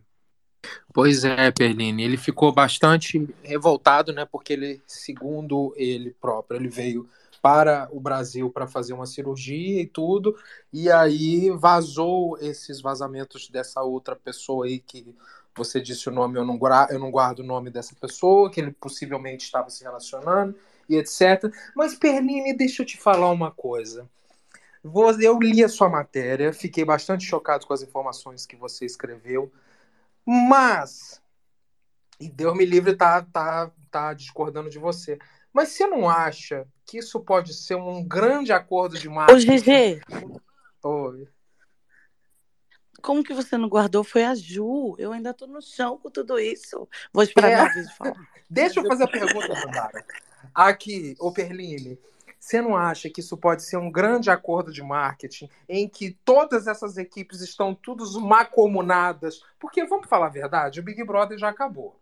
O Sapato é um esportista, a Amanda faz umas aparições muito rápidas, muito rápidas no encontro e campanhas que é bom, eu não tenho visto assim, também não tenho acompanhado. Assim, você não acha que assim, ah, menino, vamos dar uma, uma movimentada nisso aqui? Vamos botar uma terceira pessoa, vamos dizer que tinha um relacionamento, a gente, a gente solta isso para um jornalista de credibilidade, e aí depois a outra vem e desmente. Quando vê, nós estamos assim num grande. A gente está voltando para esse metaverso de falar desse povo. Você realmente acredita, você realmente atesta assim, essa fonte é confiável, não está me ludibriando. Ai, Gigi, ó, eu, eu confirmo, é, essa, essa fonte não tá brincando, porque assim, a Amanda ficou abalada real. É, a Amanda, por mais que ela tenha ficado aí no Big Brother todo esse tempo e tudo mais, a, ela tá ainda tentando se adaptar a esse mundo do, do estrelato, né? Ela ainda não, não, não, se encaixou, e ela sabe disso, e agora que ela tá tentando se profissionalizar um pouquinho mais aí, é, e dando mais ouvido para as pessoas que estão ao lado dela. É, uma das coisas que mais incomodou a Amanda é que existia também um, um acordo entre eles de que eles não falariam nada, absolutamente nada, não desmentiriam nada para ninguém na imprensa sobre qualquer tipo de assunto que viesse, assim, né? Por mais que eu tenha feito aquela entrevista com o Sapato, acho que foi no final de junho, começo de julho, num evento da, da MTV, que ele tenha chamado, né? É, foi no final de junho, que ele tenha falado que o romance entre ele e a Amanda não passava de fanfic. Eu até tive que publicar a porra do áudio da entrevista, porque eu fui massacrado pelos fãs dos dois estavam falando que eu tinha inventado aquilo, eu tive que publicar a porra do áudio para botar a palavra na boca do cara. É... Até aquilo, assim, foi, uma, foi um acordo deles de que, assim, cara, se falarem que estamos junto, deixa falar, se falarem que estamos separados, deixa falar, só não vamos, não vamos alimentar nem pelo bem nem pelo mal. E aquele lance dele vir a público e se manifestar e, ter, e subir, inclusive, o tom naquele vídeo, foi algo que também desagradou a Amanda, porque fugiu do acordo que eles tinham, né? Reparem que a Amanda nunca veio a público, ela nunca veio a público, ela já foi questionada diversas vezes é, a respeito é, desse relacionamento com o sapato. Ela sempre encontra uma maneira carinhosa de driblar isso, e o sapato foi bastante efusivo, e ele só foi efusivo porque ele já estava engatilhado numa outra relação. Então, é isso. Uh, por mais que eu tenha tomado um desmentido por parte da equipe da Amanda ou da Amanda na rede social, vamos acompanhar, gente, vamos acompanhar. O tempo sempre acaba inocentando a gente. Vamos acompanhar para ver quantos eventos eles vão fazer juntos, se eles vão estar nas mesmas rodas de amigos. Ela tem essa orientação da equipe dela que é de fugir, não ficar perto do sapato, para ela ganhar vida própria e não ter uma imagem ancorada sei lá, para ter uma narrativa unicamente de que ela só existiu dentro de um programa por um casal fictício, sabe? A então, gente tá... falava isso aqui desde o começo do Big Brother, desde o começo dessa narrativa, de quanto ela era prejudicial à Amanda e de quanto isso poderia reduzir as possibilidades da Amanda fora da casa. Meu único temor é que seja um pouco tarde, já tenha perdido um pouco o timing de fazer aí essa ruptura no sentido de cada um tomar de fato o seu caminho. Agora, o, o Perline, eu vou te perguntar com relação ao seu feeling. Você percebe também, é, ou percebeu nessa apuração, algum incômodo de parte dos dois com a postura das próprias torcidas? Né? Essa pressão, essa narrativa, essa coisa, ah, eles vão casar, nós, eles estão namorando sim, eles estão juntos sim, o tempo inteiro, o tempo inteiro, sim, quase, sei lá quantos meses, quase quatro meses depois do fim do programa. De alguma maneira isso desestabilizou os dois, pelo que você pôde perceber? Ó, a minha percepção pessoal, tá, gente, é que é, o sapato está muito preocupado. Isso é minha percepção total, gente. É, o sapato está muito preocupado com o hate que ele pode ganhar da torcida que chipou muito o casal. É, por isso que ele veio a público tentar desmentir a matéria do Extra. Amanhã provavelmente ele vai vir a público também, é, junto com a equipe dele, é, para falar mais alguma coisa que eu já estou sabendo. É, mas obviamente, né, foi que nem eu falei com a equipe dele hoje, o espaço está aberto para ele se manifestar, sempre esteve. É, o que eu percebo é uma preocupação do sapato em, em não perder o apoio que ele conquistou por causa desse, desse casal fictício é, porque isso, de uma certa forma, tirou o, o canhão de cima dele das acusações de importunação sexual, que ele ainda está sendo investigado, né? Sim. Então, tem, assim, quando você tem. Quando você meio que apaga uma história que uma história tão grave como a que rolou no Big Brother, você deixa de falar dela, meio que ela vai morrendo com o tempo, né? É, eu lembro que quando o escândalo do Felipe Prior veio à tona, nossa, foi um escândalo e tal, não sei o quê. Só que muito tempo se passou até vir de fato a primeira condenação. E nesse meio tempo, Felipe Prior estava aí ganhando muito dinheiro, sendo convidado de honra de diversos eventos, sendo uh, convidado com cachês altíssimos para altíssimos participar de outros reality shows, até vir a condenação. Então, nesse intervalo, houve um esquecimento da galera, né? É, então eu acredito que o sapato tenha ficado um pouco inseguro com a possibilidade das pessoas pararem de vê-lo como uma figura boa, igual vinham, a maior parte da torcida vinha vendo, porque acreditava muito nesse romance de, dele com a Amanda, dele ser um cara super bacana, o que eu não duvido que ele seja, realmente ele pode ser um cara muito bacana, mas tira né, o, o foco da polêmica da investigação da qual ele está tá envolvido, né? Perfeito. Vamos ouvir o João Luiz, o João Felipe, está com a mão levantada. Fala, João. Então, Muca, é, eu entrei aqui para falar uma coisinha que talvez não tenha muito a ver com papo no limite, etc. Mas é que eu não sei se você já falou isso hoje, com certeza você já falou. Eu queria prestar só uma homenagem à dona Léa Garcia, essa mulher maravilhosa, incrível, que abriu portas para milhões de artistas no Brasil, que eu tive a honra de trabalhar agora nesse ano. É, pude acompanhar algumas entrevistas com ela e é, só queria falar da doçura dela, da sobriedade e da lucidez dela. Ela contou uma história de um encontro dela com Sidney Poitier é, na França, quando ela foi participar do Festival de Cannes, com riqueza de detalhes. E outra, nessa entrevista que está disponível nos meus stories, se vocês quiserem dar uma, olhada, está tá aqui também no meu, no meu Twitter. É, foi para o canal Trace Brasil, e ela fala coisas maravilhosas, inclusive dos planos que ela tinha para esse ano, para os próximos. E ontem ela tinha sido escalada para a novela Renascer. Então, queria só prestar essa homenagem à Dona Leia aqui, nesse espaço tão bacana. É, a, a felicidade de ter trabalhado com uma pessoa que me acrescenta muito, como foi a Elsa Soares também, que eu trabalhei durante três anos é, pessoas que já se foram, né? Que fazem muita falta para mim, mas queria que ela chegue bem aonde tiver que chegar e com certeza já chegou e vai estar tá bem porque ela cumpriu um papel absurdo aqui. Ela estava indo receber uma homenagem, ainda bem que ela recebeu outras em vida. É, e também louvar outras atrizes maravilhosas como Laura Cardoso, Natália Timber, Fernanda Montenegro. Fiquei muito feliz que Natália Timber está no elenco de uma novela das sete sabe, com 90 anos também, tá lá dando duro, decorando o texto, é, marcando cena. Eu acho que tem que dar essas oportunidades, a gente não pode esquecer essas grandes mulheres, esses grandes homens. Francisco Coco, eu vi numa situação que eu fiquei bem triste, mas era só isso. Como a gente fala de TV aqui várias vezes, eu interrompi o No Limite, desculpa, peço desculpa a sua pauta, mas só para prestar essa homenagem. Eu fiquei muito consternado hoje. Eu passei alguns, algumas mensagens de vídeo com a dona Leia durante o mês de março e abril, e ela era um doce, ela era, ela conversava sobre tudo, ela conversava sobre a perspectiva que ela tinha do novo governo, o quanto ela estava empolgada, o quanto ela estava triste por tudo que passou e se sentia uma guerreira por ter vencido o Covid, etc. É só isso.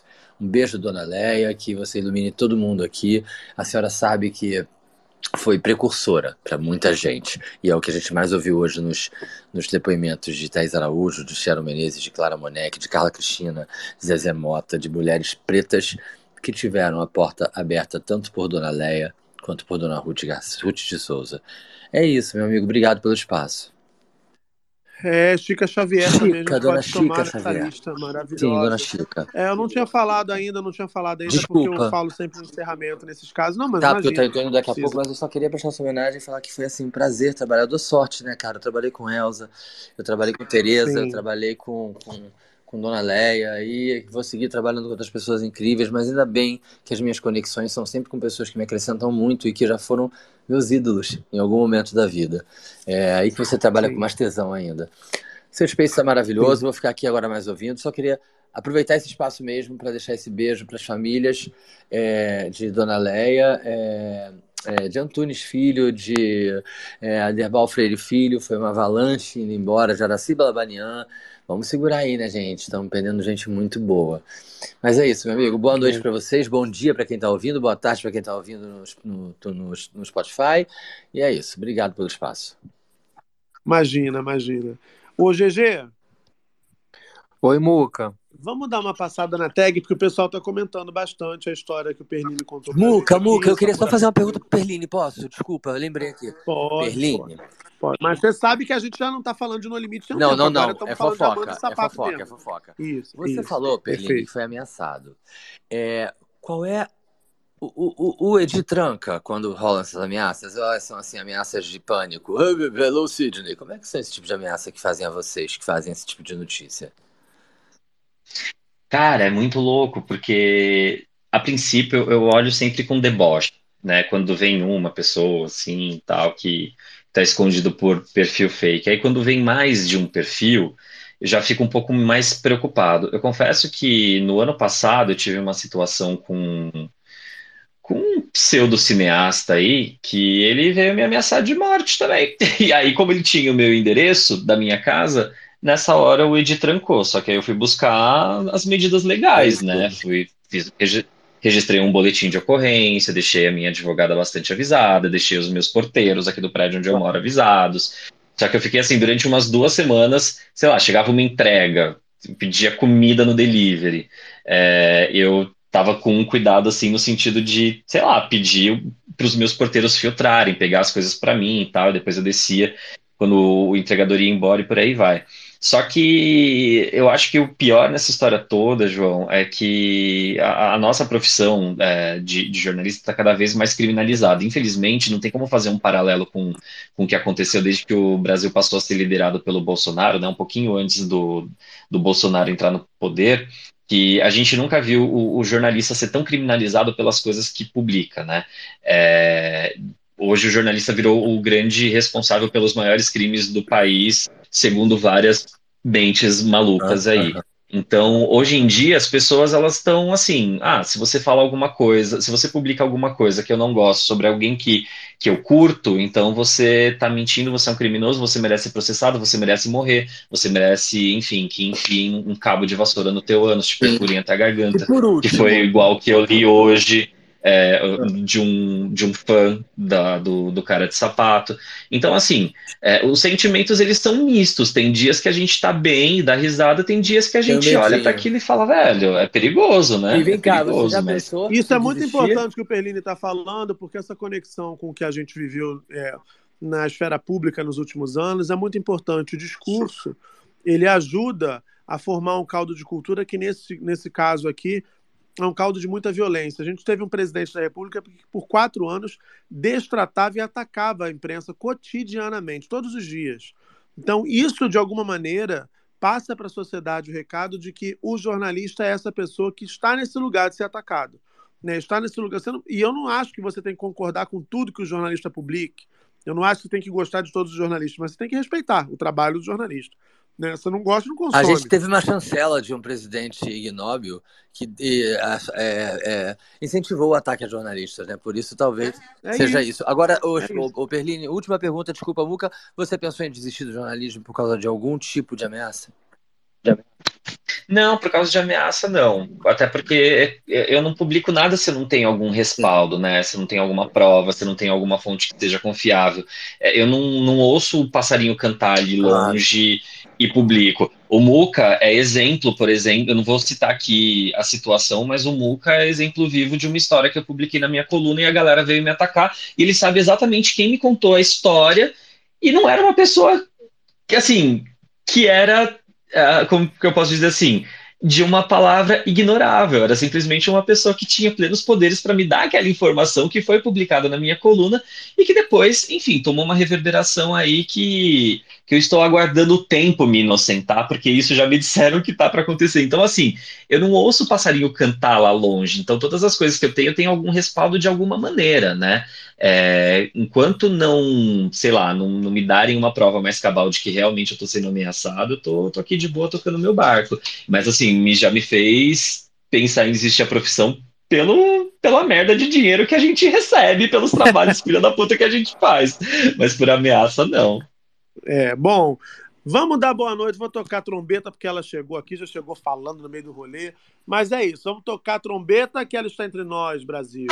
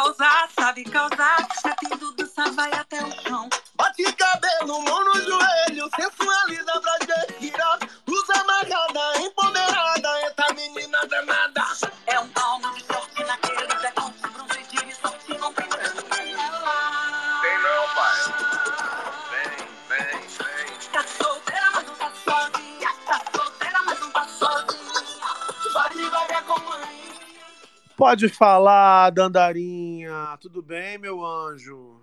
Boa noite, Muca. Boa noite, audiência. Boa noite, co-hosts. Meu nome é Dandara Pagu e tudo que eu falar a partir de agora é supostamente. Menos as partes que eu estava lá. Porque se eu estava lá, eu vi, eu estava lá. Então, se eu tô lá, eu sustento até o fim que eu estava lá. Já quero começar dizendo: olha, isso imunda. Você pare de ficar mandando negatividade quando eu estou entrando. Com inveja, porque os meus fãs mandam coração, mandam cenzinho, mandam palminhas. Entendeu? Vamos, meus fãs, mandem coração para essa imunda, para ver se ela melhora a vida dela. Invejosa, safada. Entendeu? Ela tem inveja de mim, gente. Ela tem inveja do meu sucesso, da minha beleza. Só porque eu sou toda natural e bonita pra caramba. Dos seus looks, ela tem inveja dos seus Ela looks. tem inveja de tudo, ela, que, ela queria ser eu, mas ela não pode. Ela tem inveja porque você bota um óculos escuro e vai ali pra fila do banheiro como quem não quer nada e, e tal qual Maria passa na frente. Ela, ela tem inveja, ela tem inveja. Quem vai barrar uma mulher linda como eu? Aquela... Gente, eu tô passada que sapato deu um chute na bunda de Amanda pra ficar com o Ju. Eu sabia que os cactos iam vencer. Não, não é essa Ju, não, mulher. Pelo amor de Deus. A gente ser cancelado por três fãs. É uma piadinha, gente. Tava pronta, gente. Entendeu? Ah, gente, vai. Se não tivesse nenhuma letra, mas as duas letrinhas do apelido. Ah, gente. Perdoa a piadinha, vai. Piadinha só. Ei, ei, ei, ei, ei. Vocês parecem que não sabem brincar. Ah, cara. Olha, eu acho que a Amanda não se encaixou porque ela não tem o que se encaixar. Ela não é do entretenimento. E reconhecer isso tá tudo certo, pô. Abre umas franquias, umas lanchonetes, umas clínicas de estética e tá tudo certo. Ai, gente, sabe? O povo também. Mas, isso é uma doido. coisa legal de falar, falando sério agora. Porque vou, vou pa- passar para o Michael essa. Ô, Michael, isso é uma realidade que a Dandara está trazendo aqui. Ela traz em tom de sacanagem sempre. Mas criou-se a pressão de que todo mundo que sai do reality show tem que virar famoso, tem que virar artista. E não precisa ser assim. Tem gente que realmente não, não, não tem essa vibe, não tem esse talento, não tem esse carisma. E tá tudo certo. Vai, vai né, empreender em outra área, né? Eu concordo, amigo. Tem inclusive a Vanessa, aquela que ganhou o BBB, acho que 15. Ela usou o dinheiro para estudar veterinária, por exemplo. Ela trabalhava com modelo, faz uns trampos de modelo e tal, mas o foco dela não é esse. E tem outros vários exemplos aí. E acho que assim, não é porque você está exposto à mídia que você tem que fazer um trabalho de artista. Ser artista é uma coisa, ser famoso é outra. E você pode usar sua fama de diversas maneiras, não necessariamente para se tornar um artista. E a gente confunde muito isso, né? De chamando qualquer famoso por aí de artista, que eu acho uma aberração, um desrespeito com o DRT que a gente carrega nas costas de artista, com o trabalho que a gente faz, com a arte que a gente faz. E, e gente que, que, que é famosa e pode fazer outras coisas, pode ganhar dinheiro de, de outras maneiras. A Amanda é uma, uma pessoa incrível, por exemplo, tem uma, uma faculdade de medicina nas costas, tem talento pra caralho em outras áreas. Ela não precisa ser uma artista, ela pode continuar sendo famosa e fazer outras coisas, empreender de outras maneiras. E, gente, vou aproveitar aqui, passar a bola pra mim. É, vou dar boa noite, porque eu sou uma universitária. Amanhã, às sete da manhã, estarei de pé lindamente, me arrumando pra sair de casa. Então, a, a Maria fica aqui de papo com vocês. Ontem eu até tentei, mas eu dormi na metade, acordei com o Muca dando tchau, a vinheta tocando. Eu falei, gente, que isso? Então, assim, amo vocês. Parem de ameaçar jornalistas incríveis como Gabriel e, e Muca e outros, porque são eles que trazem informação pra gente. Se a gente sabe alguma coisa, é por causa deles. Respeitem o trabalho deles, caralho. Ah, seu lindo. Um beijo. Boa aula pra você amanhã, viu? Beijo, meus anjos. Beijo pra todos os co-hosts, oradores, Dandara, Muca, GG e todo mundo. Beijo, meus amores. Até amanhã. Até amanhã, até amanhã.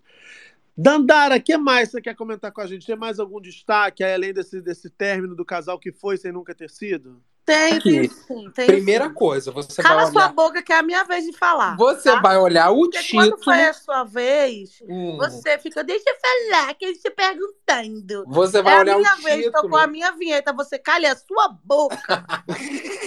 Você olha o título, porque o é o que você pode falar. Não vem falar assim, ah, porque a minha vida, não sei o que. Eu povo. vou falar o que eu quiser, que a boca é minha, na boca não é sua. Da minha boca vai sair o que eu quiser. Olha a sua boca. Tá vendo, gente, como é que ela me trata? Não, porque ele quer que eu fale o que ele. Mas não é fogo. Com a sua boca você fala o que você quiser. Com a minha, eu vou falar o que eu quiser. Dá licença. Então, gente, falar um negócio aqui pra vocês. É, Hoje foi, eu estou muito chateado, meu ego está muito ferido, certo? E eu vim aqui afogar as mágoas. Por quê? Porque a boca é minha, a língua é minha e o ego também é meu. Então GG vai ouvir em silêncio o que eu vou falar.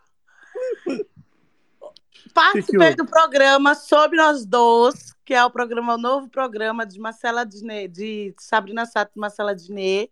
Sim. Certo. Tem festa hoje em São Paulo de lançamento. Sim, e ninguém Eu tava lá, eu tava lá também. Ninguém me chamou. Bom pra você. galera. Gente, eu Ai, Dandara, eu jurava que você tava lá, perdão. Esses dias o, o Hulk me escreveu, todo fofinho, amiga, amor, tô em São Paulo. Aí eu, bom pra vocês, estou na Chapada. Aí, aí ele mandou uma risadalha, eu falei, não, brincadeira, você tem onde ficar? Pode ficar lá em casa, eu te dou a chave, né, né, né. Aí ele printou e mandou, só que eu falei tão, eu, tão tranquila, depois que eu percebi que era igual, tipo, estou em São Paulo. Aí a pessoa, aproveite a cidade, que é aquele meme. Mas enfim, voltando, não fui convidada. Queria ir? Não, porque já recusei três eventos que ia ter hoje, dizendo que não poderia, porque eu estava parecendo que eu tinha a roda no meu tênis. Eu viajei demais. Então, eu tô afim de ficar em casa. Mas estou sim de ego ferido, porque ninguém me chamou. E era um programa, só que assim, quando você grava vários programas, não se sabe qual vai ser o primeiro. E disseram, normalmente o primeiro é o melhor. E quem tá no melhor? Quem? Quem? Quem tá no melhor? Eu. Quem, mulher? Eu, Mentira! sim. Eu estou no melhor. No primeiro a abertura, é isso que todo mundo assistiu hoje, era o que eu estava. E como é que não me chamaram? Hein? Eu queria ir? Não. Eu iria? Iria. Por quê? Não pagaram caixa nenhum nem nada, ia ser pelo menos um videozinho no Globoplay, um negócio ela ali.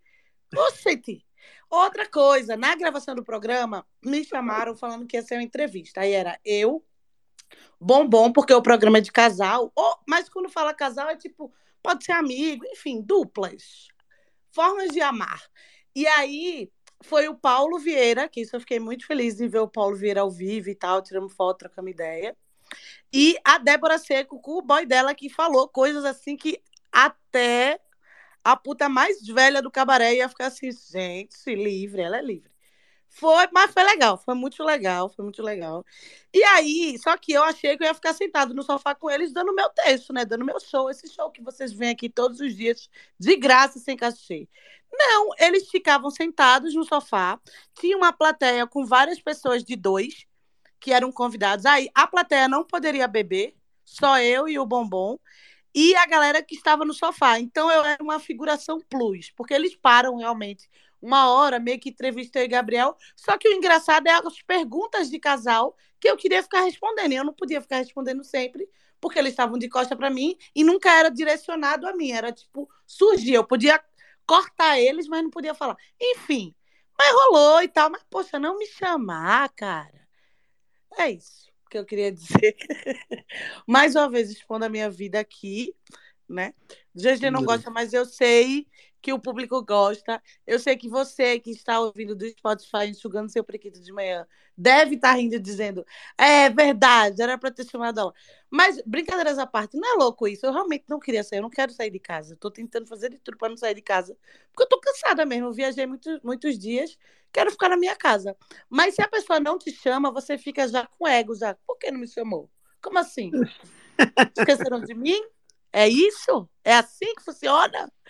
Dandara, eu não sei se te conforta, mas o evento foi longe pra um caralho. Eu peguei um trânsito filha da puta pra ir, era na puta que pariu, um- e um outro pra voltar, então assim, se te conforta, foi um inferno chegar e voltar de lá, viu? Não me conforta, porque eu queria ser chamada igual. A pobre da Sabrina Sato veio escrever. Ah, e se fosse eu. Ah, a Sabrina Sato escreveu, né? Porque é óbvio que eu fiz um post sobre isso. Aí ela, se fosse. Nossa, se eu soubesse, eu tinha te chamado. Eu fiz, não, mulher, você não é a produtora, você é a apresentadora, tá tudo bem. Aí Foi aproveitei e já Sabrina, disse Sabrina que, que falou? Sim. Sabri... Dandara está se sentindo assim. Sabrina me segue. Dandara está se sentindo assim por Sabrina Sato. doida por você. Não, não tô não. Sabrina Sato não. Pro Sabrina Sato não, pela produção do programa, certo? Porém, me chamaram esses dias para o que história é essa, poxa. Olha, maravilhosa, maravilhosa. Promete, promete. Escolhi duas. Eu escolhi aquela história que a minha calcinha cai. Vocês lembram dessa história que eu já contei aqui? Sim. Não é boa essa história? Essa história é É boa. é? maravilhosa, maravilhosa, maravilhosa. Então, eu vou contar essa história da minha calcinha cai e a história da menina crente, filha de juiz do interior, que foi morar na minha casa e era louca. e no fim, ele falou que eu era louca e que tava botando a filha dele no caminho do mal. Enfim. Mas eu vou contar essas duas histórias, que eu estou esperando eles confirmarem, que eles pediram as histórias para ouvir, ainda não responderam. Será que eles não gostaram? Cara, a Amanhã da eu vou calcinha. Tem sempre uma triagem. Agora, eu vou contar aqui uma fofoca que eu prometi que ia contar. Aconteceu hoje. Danilo Gentili expulsa Otávio Mesquita de gravação do De Noite. Olha pra isso, GG. Esse- Esse furo é da Ana Cora Lima e do Gabriel Wacker, lá do F5. Uma gravação com a mulher de Silvio Santos, Iris Abravanel, para o programa De Noite, resultou no mal-estar nos bastidores do SBT. Danilo Gentili não reagiu bem ao encontrar Otávio Mesquita no camarim reservado aos convidados do seu programa e expulsou o colega da emissora aos gritos. Sai daqui, não faz sentido você estar aqui, teria dito Danilo Gentili. Inicialmente, a atitude dele foi interpretada como uma brincadeira, tanto pelo Otávio Mesquita quanto pelos produtores e outros funcionários do SBT que estavam no local. Mas à medida que o Gentili, Gentili continuava a gritar com o apresentador Otávio Mesquita, a situação se tornou tensa, levando algumas pessoas a tentarem intervir na discussão. Eu não invadi o seu programa, tinha pedido autorização à direção, afirmava Otávio, aparentemente constrangido com a situação. Após a gravação do The Noite. Quem é Otávio ele- Mesquita mesmo, hein? é, após a, a gravação do The Noite, ele procurou o Danilo Gentili para conversar, já próximo da saída da emissora. Danilo não recuou e continuou a acusar Otávio de invadir os bastidores de seu programa. Otávio então pediu desculpas e deixou o local visivelmente abalado, chegando a chorar. Ele precisou ser amparado por produtores após o episódio. O F5 entrou em contato com Otávio Mesquita, que optou por não comentar o assunto. Também buscou a assessoria do SBT, que informou não fazer comentários sobre questões internas. A assessoria de imprensa do SBT, só quem viveu sabe. Até o momento não houve resposta por parte de Danilo Gentili à solicitação da reportagem. Ô Perline, que bafão, Perline! Peraí, opa, tô aqui. Cara, eu tomei conhecimento agora, por vocês. Não estava ciente disso. É. Que loucura. Que loucura. Bom, enfim, eu não duvido na possibilidade de ser uma trollagem. Não duvido. Porque o Dan- o Danilo Gentili, assim, não, peraí, desculpa. Não duvido da possibilidade de ser uma trollagem, mas também não duvido do Danilo Gentili ter colocado o cara pra fora realmente, porque a gente tá falando, em primeiro lugar, do Danilo Gentili, que faz piadas muito absurdas. Piada, sei lá, não sei se dá pra usar esse termo, mas enfim, ele faz algumas coisas absurdas que são vistas por algumas pessoas com humor. Já o Otávio Mesquita, ele é uma pessoa inconveniente, né? Muitas vezes. Então, Ou seja, sabe? É, é aquele, aquele choque de universos bem gostoso. Então, É. não sei. tá, vou fazer É a pipoca então. Vou fazer a pipoca. Deixa eu dar boa noite ao Leal, que chegou aqui também. Garrone, Garrone, vamos falar do ACF? Te mandei o convite aí, a gente vai mudar de pauta já na sequência. Leal tá por aqui também. E aí, Leal, tudo bem? E aí, Mucato, suave, cara? Tudo certo. Me diga, Lu- faltou luz por aí, Leal? Ou você não, não, não sentiu o apagão? Cara, se faltou, tava já apagado. Maravilha. Muita gente estava exatamente. tava com luz. Muita É. gente estava nessa situação na hora do apagão também. Só fazer um aviso aqui. Muita gente ouvindo a gente aqui hoje, Space Mais Ouvido em Língua Portuguesa. Obrigado pela audiência. Quero reforçar o convite para você que está chegando aqui talvez pela primeira vez para nos seguir, para não perder nenhuma transmissão do Space do Muca. Na verdade, o Space mais ouvido do mundo nesse momento, entre 1978 salas abertas. Somos a mais ouvida, então para você não perder nenhuma transmissão do Space do Muca, é só clicar na minha fotinho aqui e me seguir. Seguir também GG Cricri, Gabriel Perlini, Dandara Pagu, Marco Túlio, Leal, Siga também o Garrone, que está aqui embaixo. Enfim, siga essa galera que está aqui fazendo sempre essa conversa acontecer. O resumo de notícias mais divertido do Twitter no Brasil e hoje, inclusive, no mundo. Segue a gente para não perder. Segue também nas outras redes sociais, né? Mas diga lá, Leal, o que, que você queria comentar? Queria comentar que você estava lindo no aniversário da, da Preta Gil. Obrigado. Que GG... Você viu lá? Te vi, te vi. Tu tava lá? Então, eu tava, mas não tava. Porra, você tava lá, por que, que não falou comigo? Eu vi, eu vi o Yuri lá, mas eu não consegui chegar para falar com ele. É, então, eu tava, eu cheguei com, eu cheguei com ele, mas eu não, não, não fiquei, não fiquei muito tempo porque eu tive umas paradas para resolver e eu não, na, na verdade na festa eu não te vi, eu te vi depois nos stories assim aleatório, eu falei, e Muca tava lá também. Sim, sim. E, mas na, na festa em si, eu, na verdade na festa em si eu não vi quase ninguém porque eu não fiquei, sei lá, 20 minutos. Eu tive Ah, de fato pena. que sair muito rápido. Ah, GG agora para mim não é mais uma imagem de uma barroca, tá? Com esse GG. É, você sabe que eu não menti quando eu falei que não era nada daquilo, né? É verdade, não é? Não é não. Não é nada Não é, não. daquilo. Posta aquelas fotos de acervo para dizer que tá Isso, sarado. é. É. Enfim, Para, vamos- gente, aqui. Muca, Hum. tava eu com Dandara, Dandara preta e tudo, aí Leal chega e eu reconheci na mesma hora pra cumprimentar. Acho que foi a preta, não sei, não me lembro. Foi a preta. Aí, menina, eu olhei pra ele, fui chegar pra falar com ele, o Leal todo sério. Eu falei, oi, Leal, tudo bem? Ele, oi, não sei o quê, todo marrento. Falei, GG. Ele, caralho, não sei o quê, enfim. Aí ficamos lá mais um pouquinho no- no- no- numa rodinha de GG, samba. GG bêbada, era isso que eu ia Ah, falar. mas isso é uma constante, isso é uma constante. Não, ele não estava bêbada, soltinha, não, Não, quis não ir embora e perdeu o evento que ele deveria. Ele veio da puta que pariu que ele mora pra ir nesse evento. Cara, Dandara, e o Leal bêbada e não foi mais embora. Era Não, eu não tava tarde. bêbado, não. Eu tava, eu não bebo, gente. Não, ela, ela tá. estava bêbada, Ô, soltinha, Dandara, dizendo, não ah, te vou ficar conto. aqui com o Leal. Não vou Dandara, não. GG virou pra mim e falou assim: Leal, tô indo embora. Leal, tô indo embora, que amanhã eu acordo cedo pra ir pro evento. Aí eu Hum. falei, tá bom, você tá, você tá hospedado onde? Ele, eu tô em Copacabana. Eu falei, ah, então tranquilo, Uber daqui pra lá é baratinho, pede seu Uber e vai embora. Tá bom, não vi mais, não vi mais GG, continuei no ah, daqui a pouco. Passou 20 minutos, GG aparece de novo. Não, Eu- ela é. Ela é eu, terrível. GG, tudo embora, cara. Aí ele, fiquei sentado ali no sofá. Ela é terrível. Mas olha só, deixa eu mudar aqui a nossa pauta. Ô, GG, Vamos. temos notícias do mundo de lá. Porque a, a audiência resgatou um vídeo, os arqueólogos da fofoca resgataram um vídeo do inelegível, GG, que parece que. Parece, GG, que é assim, um conteúdo sensível.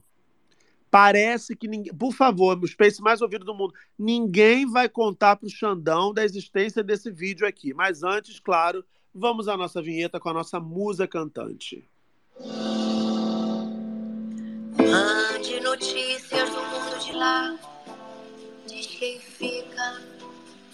Me dê um abraço, venha me apertar. Tô chegando. Coisa que gosto é poder partir sem ter planos.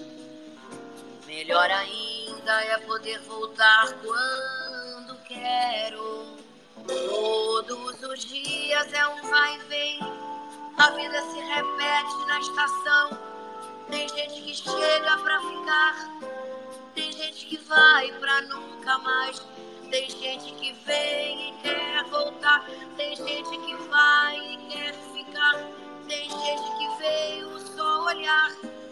Tem gente a sorrir e a chorar. E assim chegar e partir. São só dois lados da mesma viagem. O trem que chega é o mesmo trem da partida. A hora do encontro é também despedida. A plataforma dessa estação é a vida desse meu lugar. É a vida desse meu lugar. É a vida. GG, você viu o que aconteceu nessa terça-feira, o que não podia acontecer com o inelegível? Você viu que a justiça mandou o inquérito da Muamba do Jair direto para o STF, GG? Não tô sabendo não, Muca. Me conta a Caramba, história. o apagão foi você, né? Você que teve um apagão hoje.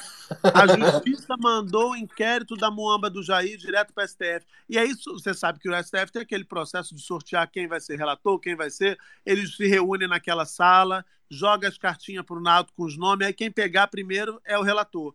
Quem é o relator, GG? Quem foi sorteado para ser o relator do inquérito da Muamba do Jair, GG? Quem, meninas? Anin? Xandão, Regis. Xandão. Eita! Aí o pessoal tá dizendo aqui no Twitter que o Xandão não pode ver esse vídeo aqui. Espera aí que eu vou aumentar o volume, que ele não pode. É um segredo, vamos guardar segredo direito. Vamos lá. O Alexandre Moraes vem com essa baixaria, quebra o sigilo do meu ajudante de hoje. Quebrou foi o meu sigilo, Alexandre. Isso não é papel de homem, é de moleque. Repito, Alexandre, seja homem uma vez na vida, Alexandre. Divulga os valores da quebra de sigilo telemático. Divulga, Alexandre. Deixa de ser um patife, Alexandre Moraes. Um patife. É isso, GG, é isso. Ele, ele realmente, né, realmente não economiza, né? Mas agora tá quietinho esse vídeo antigo. Agora ele nunca mais falou uma coisa dessa. Por que será, né, GG? Cadê a coragem? Cadê a coragem delas? Cadê, cadê, GG? Cadê? Pois é, eu acho, eu acho o seguinte, que talvez o ministro, o ministro Alexandre tem que ficar bastante de olho, né? Porque essa Hum. gente é sorrateira. Para elas quererem forçar alguma causa para dizer que, olha, sabe, tem uma inimizade aí, pouco custa. E o ministro Alexandre de Moraes não é essa pessoa. É um Não, ministro não é essa im- pessoa. imparcial e Ilibado, acima de qualquer suspeita. E que julga com base nas provas dos autos, não tem o menor interesse em condenar ou absolver, Absolver. ninguém. Absolver Ele simplesmente julga com, com base no processo. Então, Mas Critérios pra- técnicos, critérios técnicos. para que ele fique esperto, né? Porque essa gente faz essas coisas para tentar causar um, um impedimento, uma suspeição. Mas ele, ministro Alexandre, é um ministro muito sábio. Ele está voltando já com o bolo pronto. Eles estão indo, eles estão indo com a joia para vender. O Alexandre de Moraes já está voltando já com, com, com o sorriso todo dourado. Me lembra que o pessoal lá daquela joia de Miami, que joia, que joia cafona. Eles foram vendendo uma loja esquisita, né? Parecia aquelas lojas assim. Compra o ouro, tratar aqui, né? As coisas esquisitas, uma coisa bem esquisita. Pois Olha é, só. Perline tá com a mão levantada, eu quero dar boa noite pro Garrone na sequência. Fala, Perline. Não, eu só quero me despedir de vocês, como o assunto é para pessoas mais gabaritadas do que eu nesse momento. Só Ah, agradecer mais uma vez a participação. Vou ficar aqui ouvindo mais um pouquinho, tá bom, gente? Beijo, Beijo, bom amigo. Space aí para todo mundo. Obrigado. Garrone, boa noite, querido. Bem-vindo. Eu sou pessoa gabaritada, acho que então vou ter que sair também. Gabaritadíssimo. Um homem que faz o Space exatamente vestido. Ontem ele me falou isso, tá? Ele faz o Space vestido exatamente como ele aparece aqui nessa foto. Eu sou esculhambado, eu faço de cueca em cima da cama, mas ele tá sempre elegantemente trajado para este nosso encontro de todas as noites. Garrone, o ace- além de tudo, eu não sei nem por onde eu começo com você, porque essa, essa, essa série Brasil, ela tem tantas temporadas e tantas reviravoltas que eu não sei nem por onde a gente começa. Tem essa, essa história da justiça ter mandado o caso da Moamba do Jair para o STF e do Xandão ter sido sorteado relator. Também tem o ACF que está mudando de versão, mudou de versão. Por onde você quer começar? Eu tenho o áudio do ACF aqui também para a gente reproduzir. Ai, vamos com ele, porque ele, ele, é, ele é tão bom, mas é ruim porque ele, ele prejudica a imagem dos advogados, né? Que tem advogados muito bons e a gente, como defensor, como defensor do Estado Democrático de Direito, apoia o direito das pessoas eh, se defenderem, é tudo que a gente quer para essas pessoas que estão sob julgamento, é uma boa defesa.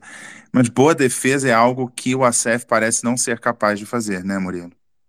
É, é, não, é, exatamente. Eu não sei nunca se ele é fã ou se ele é hater quando ele se manifesta. Mas vamos ouvir qual foi essa declaração que ele fez hoje, repercutiu bastante. Já vale dizer que é uma mudança completa, ele corrigiu a rota totalmente. Vamos ouvir o que disse o ACF nessa terça-feira. Chegou ao meu conhecimento que esse relógio estava lá. Eu tomei a decisão de comprar.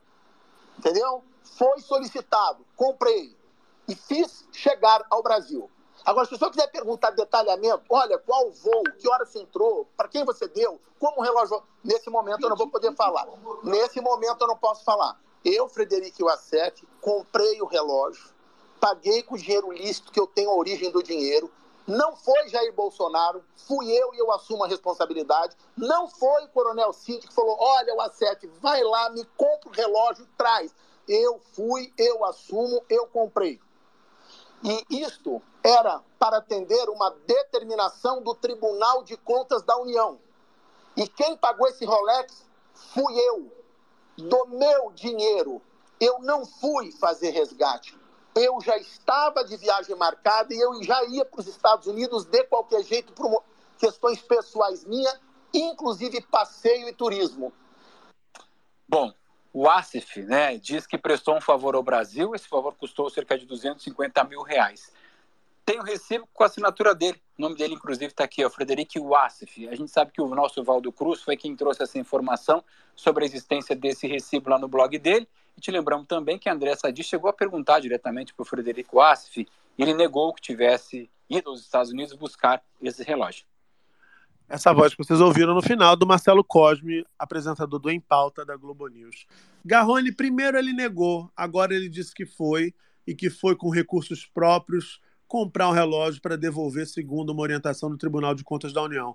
Eu não sei se a gente classifica o ACF como o brasileiro mais abnegado de todos os tempos ou a pessoa mais prestativa da história do Brasil, porque realmente é um coração de, de, de ouro, né? um coração gigante, o do advogado do Bolsonaro, que uma hora abriga o Queiroz, outra hora vai buscar relógio para atender uma determinação TCU, e tudo, curiosamente, sem que Bolsonaro tenha conhecimento. É impressionante. É, é, é mais do que conhecimento. Ele, é, ele quer deixar claro que Bolsonaro não pediu. Porque quem, a, quem seria prejudicado pela venda dessa, dessa joia, não, o não retorno dela para o Brasil e a entrega para as autoridades brasileiras? Quem seria prejudicado com isso? Quem é, é, ganharia não só o destaque na imprensa, como seria uma confirmação ali num processo é, pelo qual ele já está passando? Então, ele, quem ele está protegendo ao fazer isso? E quem foi a pessoa que pediu para que esse relógio fosse comprado? Segundo ele, são pessoas diferentes. Não são a mesma pessoa. Como é que ele vai conseguir provar isso? Mas é importante a gente lembrar, nessa linha do tempo, que são vários, são vários episódios que, que aparecem e vão se e vão se sobrepondo. Então a gente acaba confundindo, né? Mas nesse caso das joias, por exemplo, aquele caso das joias, das primeiras joias sobre as quais a gente a gente ouviu falar, que eram as joias sauditas que vieram na comitiva do então ministro de Minas e Energia, um almirante. Passaram passou metade, metade ficou, tentou se negociar e aí ficaram presas. A primeira informação que saiu era que o Bolsonaro disse que não tinha pedido nem recebido joia, nada disso. Então, a gente tem que lembrar que, a princípio, na versão da defesa, joias nem existiam. Sim. E agora a gente tem um advogado admitindo que, para ele, ele admitir isso, a recompra da joia, ele tem que admitir, um, que as joias existem, dois, que elas foram levadas para os Estados Unidos, três, que elas foram vendidas e quatro, que elas foram recompradas. Então, é um caminho que andou bastante, da não existência até essa viagem e essa compra e recompra, viagem feita no avião da FAB. E na véspera dessa viagem, a negociação para a liberação da joia no aeroporto de Guarulhos o que não ocorreu, o processo sobre o qual você falou, e agora vai para o Supremo Tribunal Federal. Tudo muito ligado. E a gente tem, tende a compartimentar é, essa, essa aparente organização criminosa relatada pela Polícia Federal em setores como se fossem coisas muito diferentes. O cartão de vacinas é uma coisa, a joia é outra. Só que se a gente pensa, por exemplo, nesses dois casos e como isso se operacionalizou, tinha ali um gerente operacional, um CEO disso. Se, se a gente entende que Bolsonaro é um presidente de honra, digamos assim, tem alguém que é um, um operacional. Mauro Cid opera a vacina, a operação para inserir um dado falso, é, produzir um certificado falso e inserir um dado falso no sistema da, do SUS. E agora também Mauro Cid operando. A gente vê como dois, dois, dois episódios separados, episódio vacina e episódio joias, mas a operação é mais ou menos a mesma. Ou seja, é, uma organização que se perpetua aparentemente para cometer uma, uma, variedade de ilícitos. Não é a joia, não é o cartão de vacina e nem é a incitação autogolpista. É tudo uma me um mesmo empreendimento é, criminoso, digamos assim, supostamente, porque ainda está na fase de, de investigação, e nós aqui somos preocupados com o Estado Democrático de Direito, não queremos execução sumária, não, não, não defendemos prisão arbitrária, nós queremos que eles tenham todo o rigor da lei e todo, toda a proteção da lei. Direitos humanos é para todos. Perfeito. perfeito. Inclusive para golpista e fascista. Exatamente. Agora, uma outra notícia, GG, é que os ex-ajudantes do Bolsonaro movimentaram quase 12 milhões de reais em um ano e meio. Essas informações é, elas advêm dos relatórios do Conselho de Controle de Atividades Financeiras, o COAF. São movimentações financeiras classificadas como atípicas de ex-ajudantes de ordens do inelegível. O COAF analisou transações de seis assessores no período entre janeiro de 2022 e maio de 2023. Os relatórios foram entregues à CPI dos atos golpistas, que analisa o material. Ao todo, os ex-ajudantes de ordens movimentaram 11 milhões 877 mil 775 reais no período. Mauro Barbosa Cid, o braço direito na ajudância de ordens, né, responde por mais da metade do valor movimentado, 6 milhões e 700 mil reais. E aí tem ali a lista completa no blog da Camila Bonfim da Globo News dessa, dos valores né, distribuídos a cada movimentados, perdão, por cada assessor. Os dados cruzados pelo G1, a partir dos relatórios do COAF, demonstram que esses ajudantes de ordens movimentaram R$ 133.400 entre si, incluindo 72.900 enviados de Luiz Marcos dos Reis para Mauro Cid em quatro transações. Os valores não condizem com os patrimônios, segundo a documentação do COAF. É por isso que eles são classificados como movimentações atípicas. O relatório do Conselho indica o salário médio dos assessores no período. O Mauro César Barbosa Cid, por exemplo, recebeu em média R$ 21.319,53. Vou retomar aqui o valor que ele teria movimentado segundo o COAF. R$ 6.723.780, isso tendo recebido em média R$ 21.319,53. Os valores foram extraídos de análises feitas nos relatórios de inteligência financeira dos ex-ajudantes de ordem do Luiz Marcos do Reis e Osmar Crivellati, além da documentação referente ao Mauro Cid Garrone.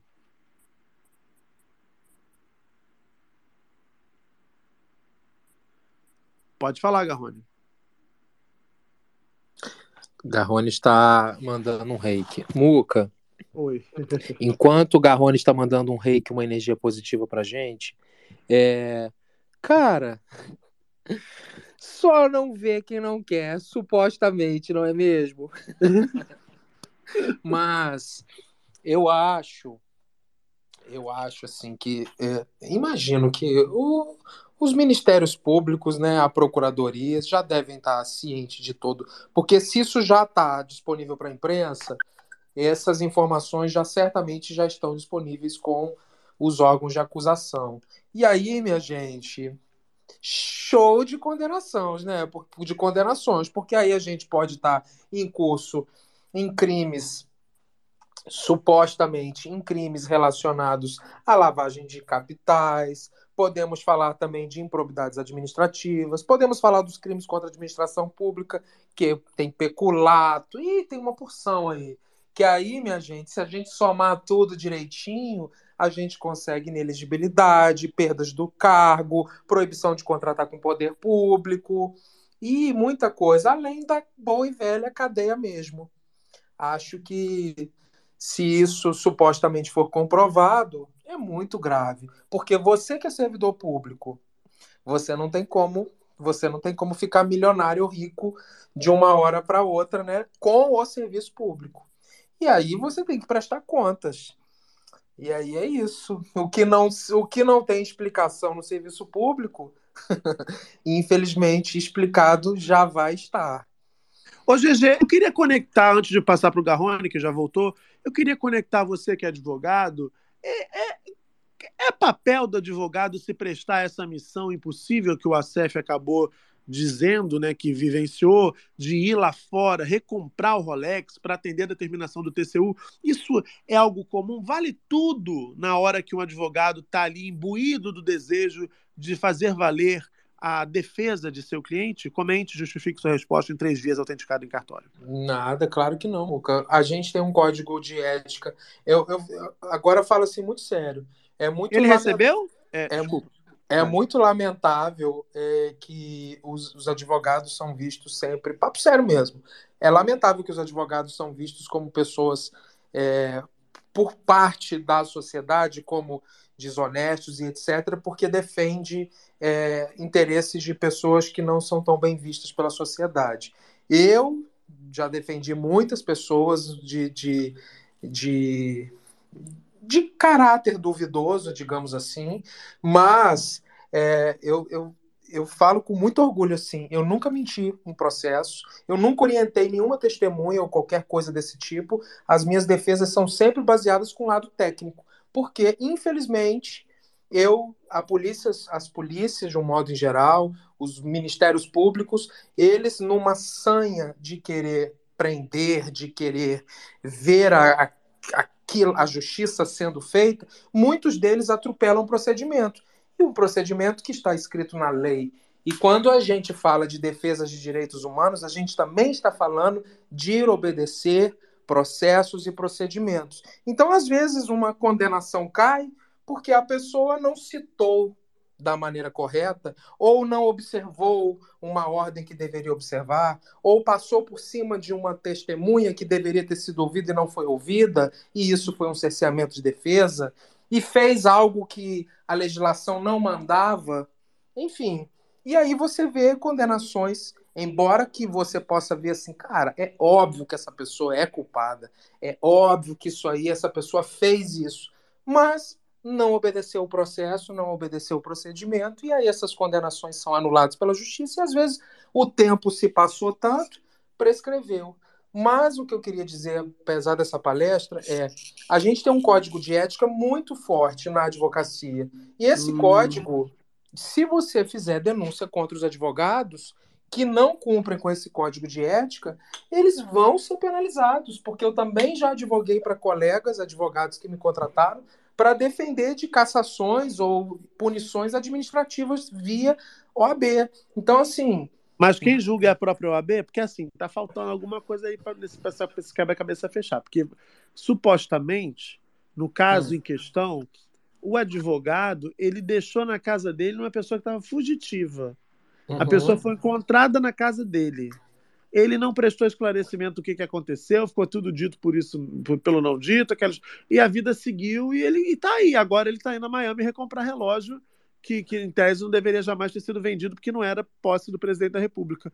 E nada acontece, quer dizer, tá esquisito essa situação. Olha, eu não, eu não posso te afirmar isso, porque é, a OAB, é, quem julga é a própria OAB mesmo, é o próprio órgão de classe que tem lá, é, enfim, a sua, as suas.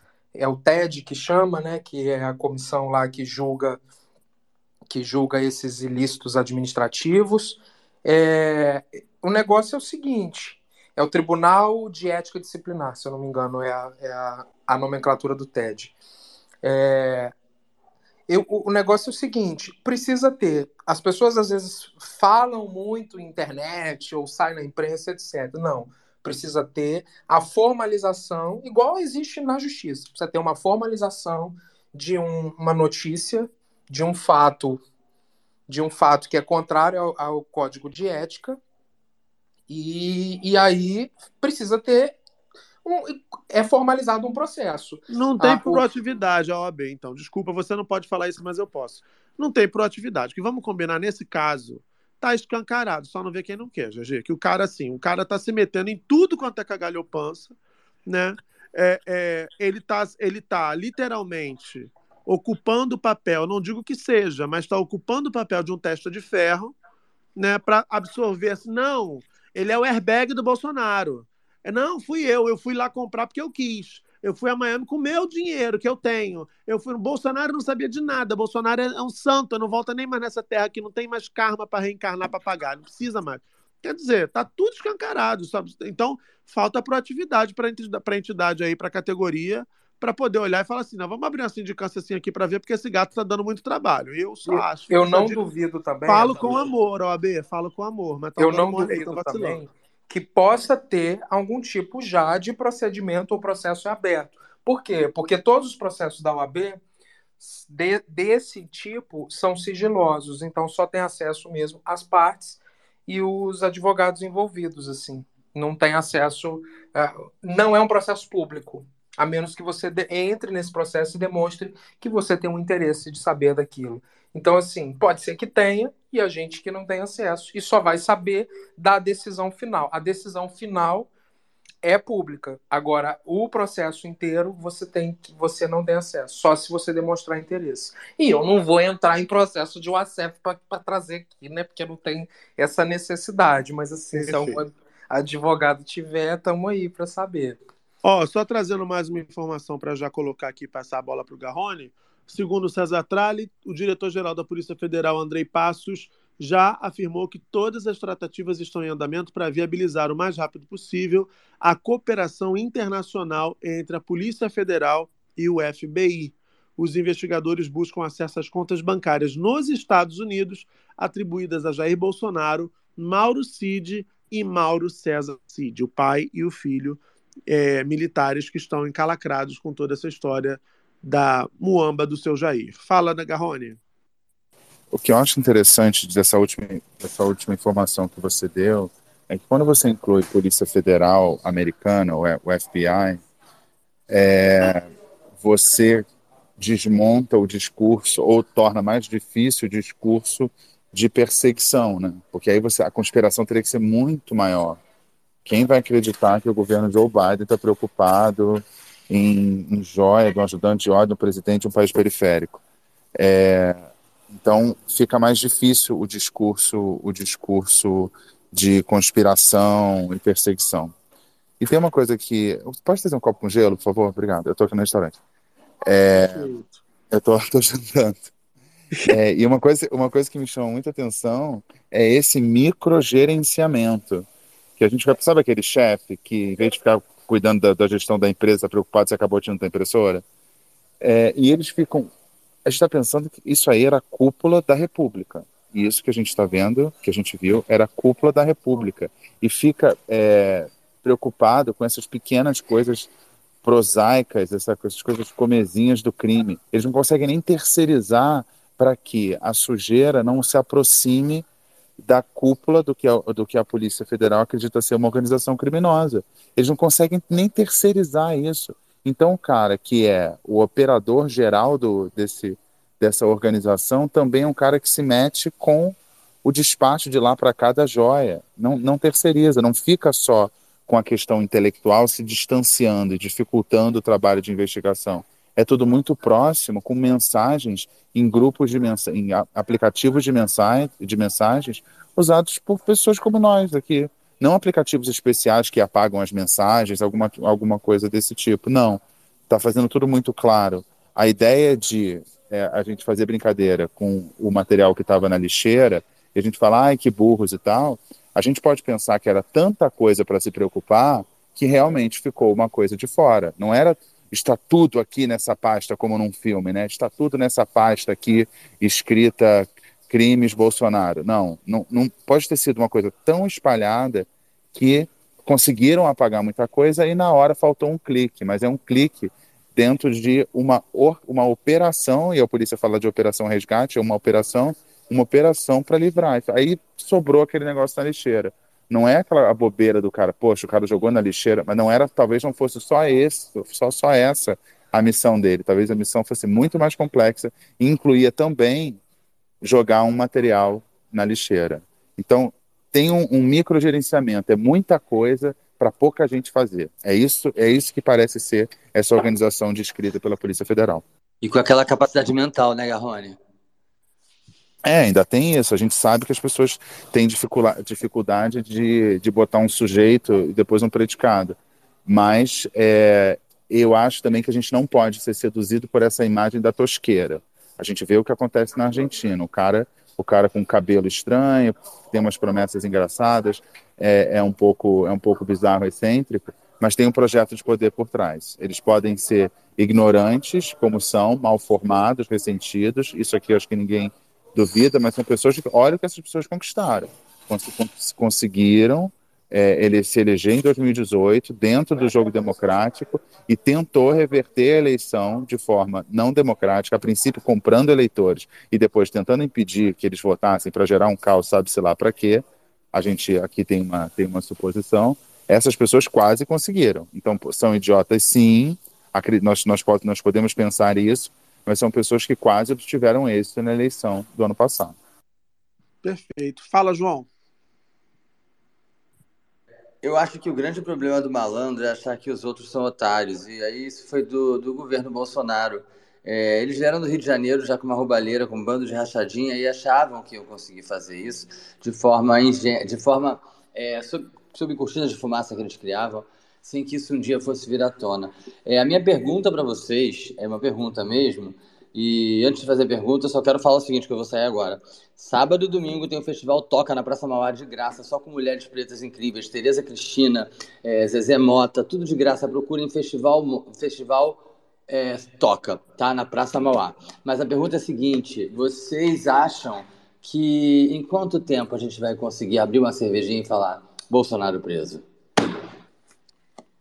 Então, isso tem a ver, esse space totalmente roteirizado, tem a ver com esse, essa próxima pauta aqui. Eu tô roubando é... suas pautas, Muca. Nossa. Não, desculpa. não tá não, pelo contrário, tá tudo certo. É, porque hoje o ministro da Justiça, o Flávio Dino, ele concedeu uma entrevista ao UOL News, né? É, nessa terça-feira, na verdade, em que ele comentava exatamente essa situação. Essa é a grande pergunta que se faz, né? Porque há uma percepção, e ela não está não, não tá, tá longe de não ter base, né? pelo contrário, está muito bem embasada, de que há ali o que alguns especialistas é, descrevem como a, a comida pelas beiradas, né? de que essa organização toda que se formou em torno do Bolsonaro é, e que muitos acreditam ser chefiada por ele, ela está sendo devorada pelas beiradas igual um mingauzinho quente. E que uma hora você sabe o que acontece, vai esfriando e você consegue chegar no meio ali da parada. Ou seja, muita gente acredita que está cada vez mais próximo o dia do toque, toque, toque rolar na casa do Bolsonaro. O Flávio Dino respondeu exatamente essa pergunta lá no All News. Eu vou reproduzir esse trecho para vocês ouvirem a resposta do ministro da Justiça. Perguntar já diretamente, ministro. É, é, claro já o envolvimento de Bolsonaro nesse episódio? Isso já fica aí nas marcas, porque, segundo as apurações até da Polícia Federal, é, ele seria o maior beneficiário de tudo isso? É isso mesmo? O envolvimento dele é claro nesse episódio, ministro? Fabiola, eu só posso te responder com base nas provas é, até aqui reveladas publicamente. E eu não tenho informações específicas sobre os inquéritos, não me cabe. Mas em relação a tudo quanto já publicado, tudo quanto já divulgado, é evidente que essa responsabilidade se é, acha nesse momento diretamente relacionada com o próprio ex-presidente, porque não é crível que houvesse esse envolvimento de comércio é, inusitado de bens com circulação de valores e não houvesse algum tipo de ciência. Então, o, o direito, o direito processual, ele se baseia em provas, mas também em indícios que somados constituem prova. Então, eu diria que indícios múltiplos, consistentes, convergentes, conduzem nesse momento a um delineamento progressivo de uma responsabilidade que vai além dos assessores, por alguns motivos lógicos. Primeiro, quem era o destinatário das joias? Segundo, quem detinha a guarda sobre as joias? Terceiro, quem era o beneficiário dos atos de comércio, pelo menos em parte? Então, isso já foi revelado. É claro que o Poder Judiciário dirá a última palavra, mas nesse momento, tecnicamente, acho que há um conjunto probatório já publicado, bastante expressivo em relação a essa atuação do ex-presidente da República. E aí, nesse caso, ministro, a gente até depois ficou falando, já que fica tão evidente, é, como o senhor mesmo falou, é evidente a responsabilidade nele nesse episódio.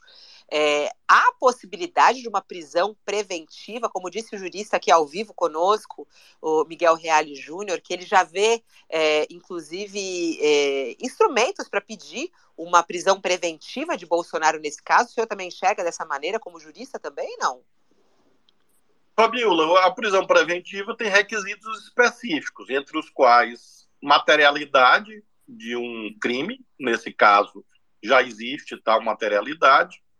Em segundo lugar, indícios de autoria, como mencionei, há indícios de autoria, porém há outros requisitos que estão nos artigos 311 e 312 do Código de Processo Penal. Então, nesse momento, veja, nesse momento, neste dia em que nós estamos conversando, não vejo ainda razões para essa medida extrema. Agora, há uma evolução de apurações e, em algum momento, o Poder Judiciário pode decidir por essa medida. Mas, nesse momento, as apurações ainda estão andando, ainda estão evoluindo.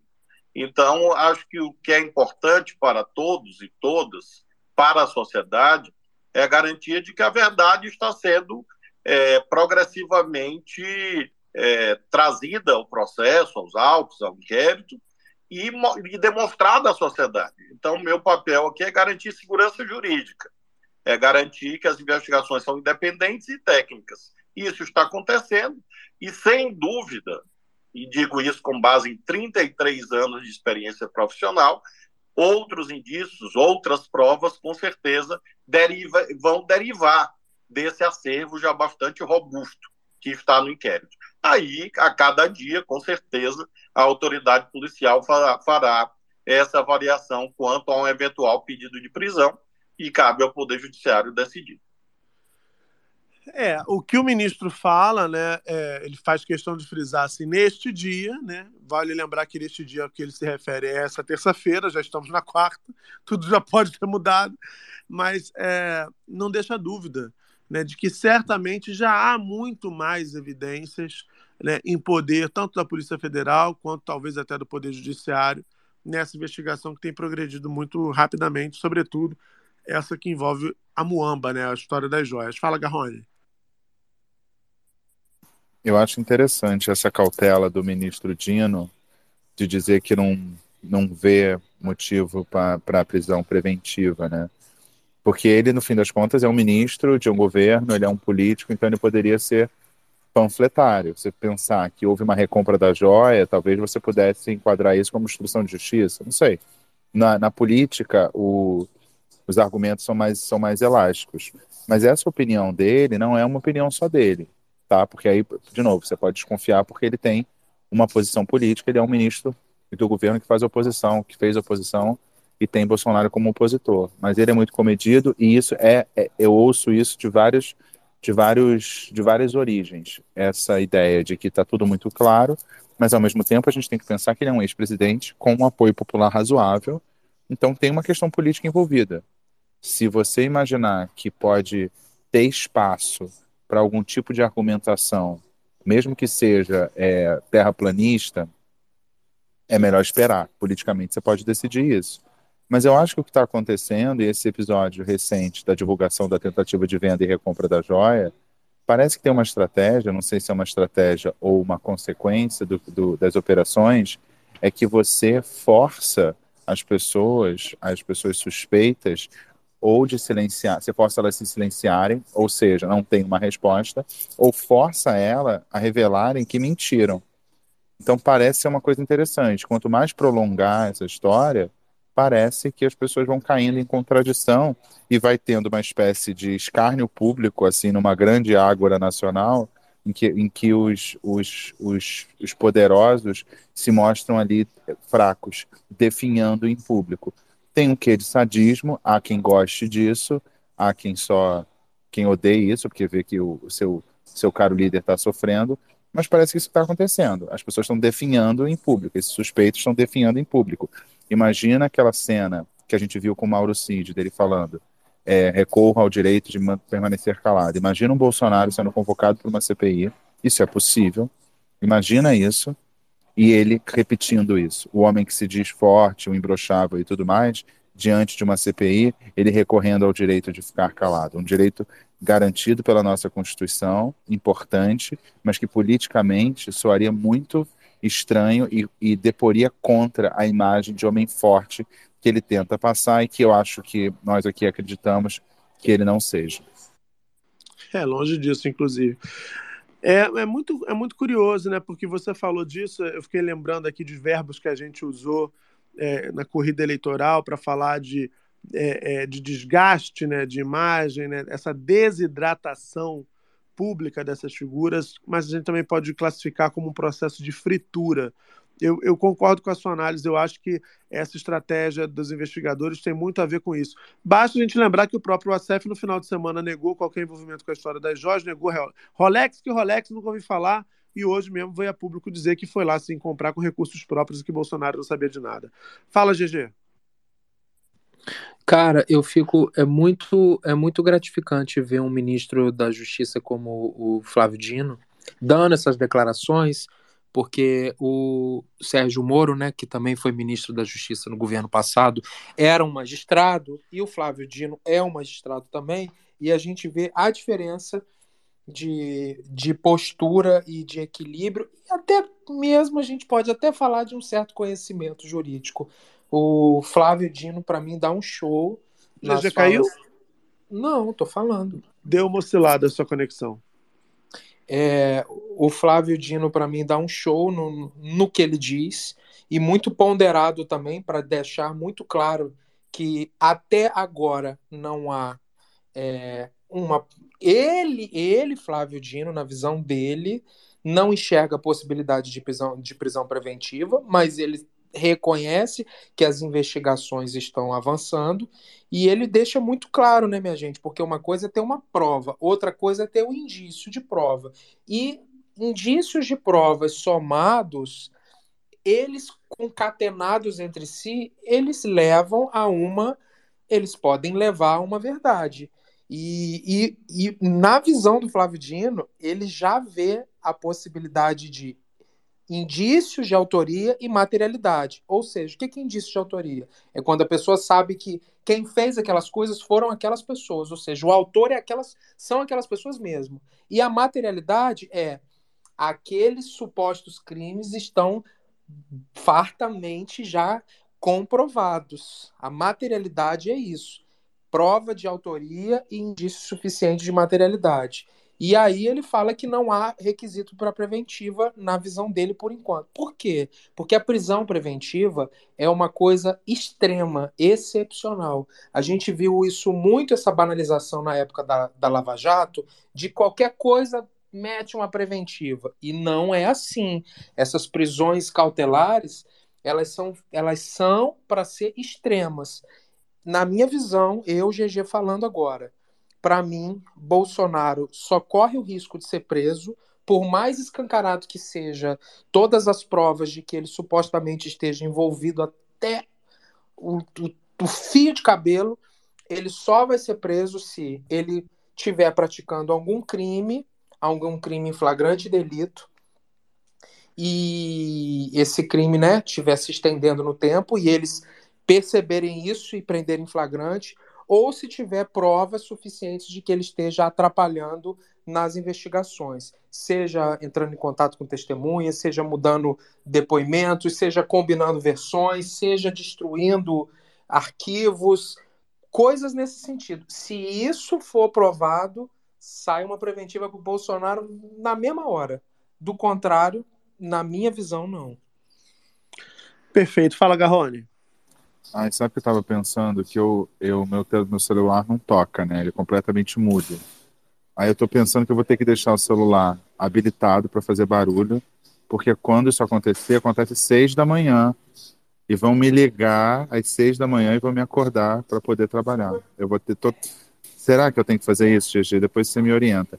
Mas é uma coisa que eu fico pensando nessa nesse escárnio público que a gente está sobre o qual eu falei de, de arrastar a cara dessas pessoas na Medina, tem uma pessoa que está é, tá oculta nisso e que, ao se ocultar, cada vez que sai um detalhe, essa ausência pública dessa pessoa fica mais gritante, que é justamente Sérgio Moro.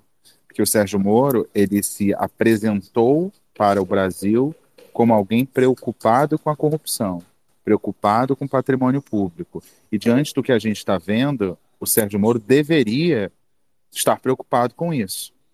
E aparentemente ele não está, porque ele não se manifesta sobre isso. Ele não vê ali nenhum tipo de, de crime sendo cometido. Ele não vê indício de crime e eu fico me perguntando se esse caso estivesse na mão dele, como ele teria se comportado? Como é que ele teria se comportado como magistrado? Eu ouso dizer que neste momento, com base no que a gente conhece dele publicamente, a resposta é depende. Depende de quem estivesse cometendo o crime, supostamente. Perfeito. Gegis.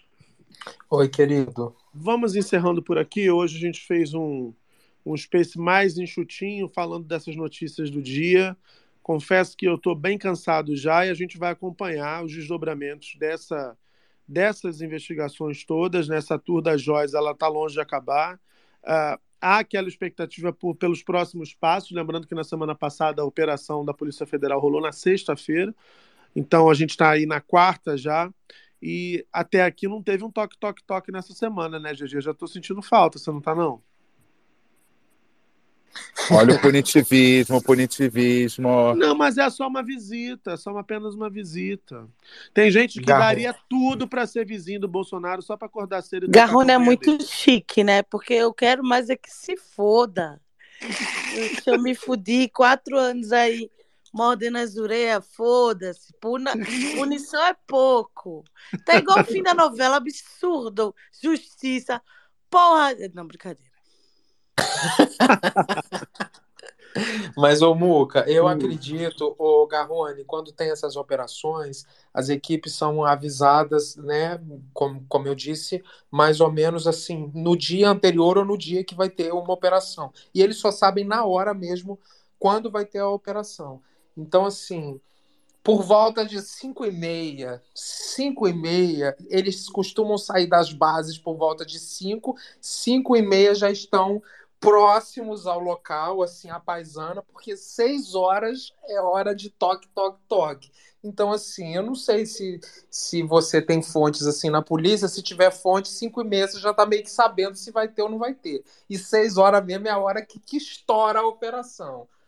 Então, assim, talvez seja interessante, porque eu acho, eu, assim, GG sensitivo, tô achando que pode ser que essa semana a gente tenha mais notícias, né?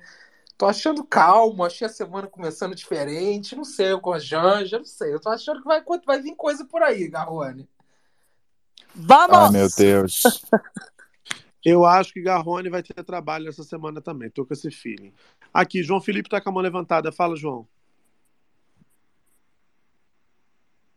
Era só um reiki? Voltei, voltei, voltei, voltei, voltei, voltei. É, espero que Garrone tenha bastante trabalho e traga tudo pra gente aqui nos mínimos detalhes, sempre. É, tô torcendo muito para que isso aconteça, cara. Eu acho que tem que ser breve, é, não pode demorar muito. Eu acho que se demorar mais de dois meses, o judiciário perde o poder é, em relação a essa população brasileira, tanto a população que não respeita quanto a população que está ressabiada. Mas eu acho que vem aí, tá vindo aquela cena do Bolsonaro intocando como se fosse um salgadinho dentro do bolso, mas que aquilo ali certamente era uma joia. Aquilo ali é, é, tão, eu não sei como é que pode um presidente, como é que pode alguém chegar a um, a um cargo de presidente sendo aquela figura é, nefasta, entendeu? Mas é isso, gente. Mais uma vez, Muca, depois procura o festival Toca, divulga aí, vai ser bem bacana, só mulheres pretas, vai ser lindo, de graça, festival de graça na Praça Mauá, com Tereza, com Zezé Mota, só com mulheres incríveis, Marina Iris, é, Maíra Freitas, tá? Eu vou estar lá. E é isso. Boa noite para todo mundo. Obrigado aí pelo espaço e bom descanso. E quem sabe amanhã a gente não tenha Bolsonaro na cadeia. É, eu acho, eu, eu acho, eu entendo a, a desejo, né? Mas eu acho que é fundamental que o judiciário seja bem cauteloso. Eu acho que é fundamental que a produção de provas seja muito criteriosa, porque qualquer vacilada nessa altura do campeonato pode ter o efeito rebote.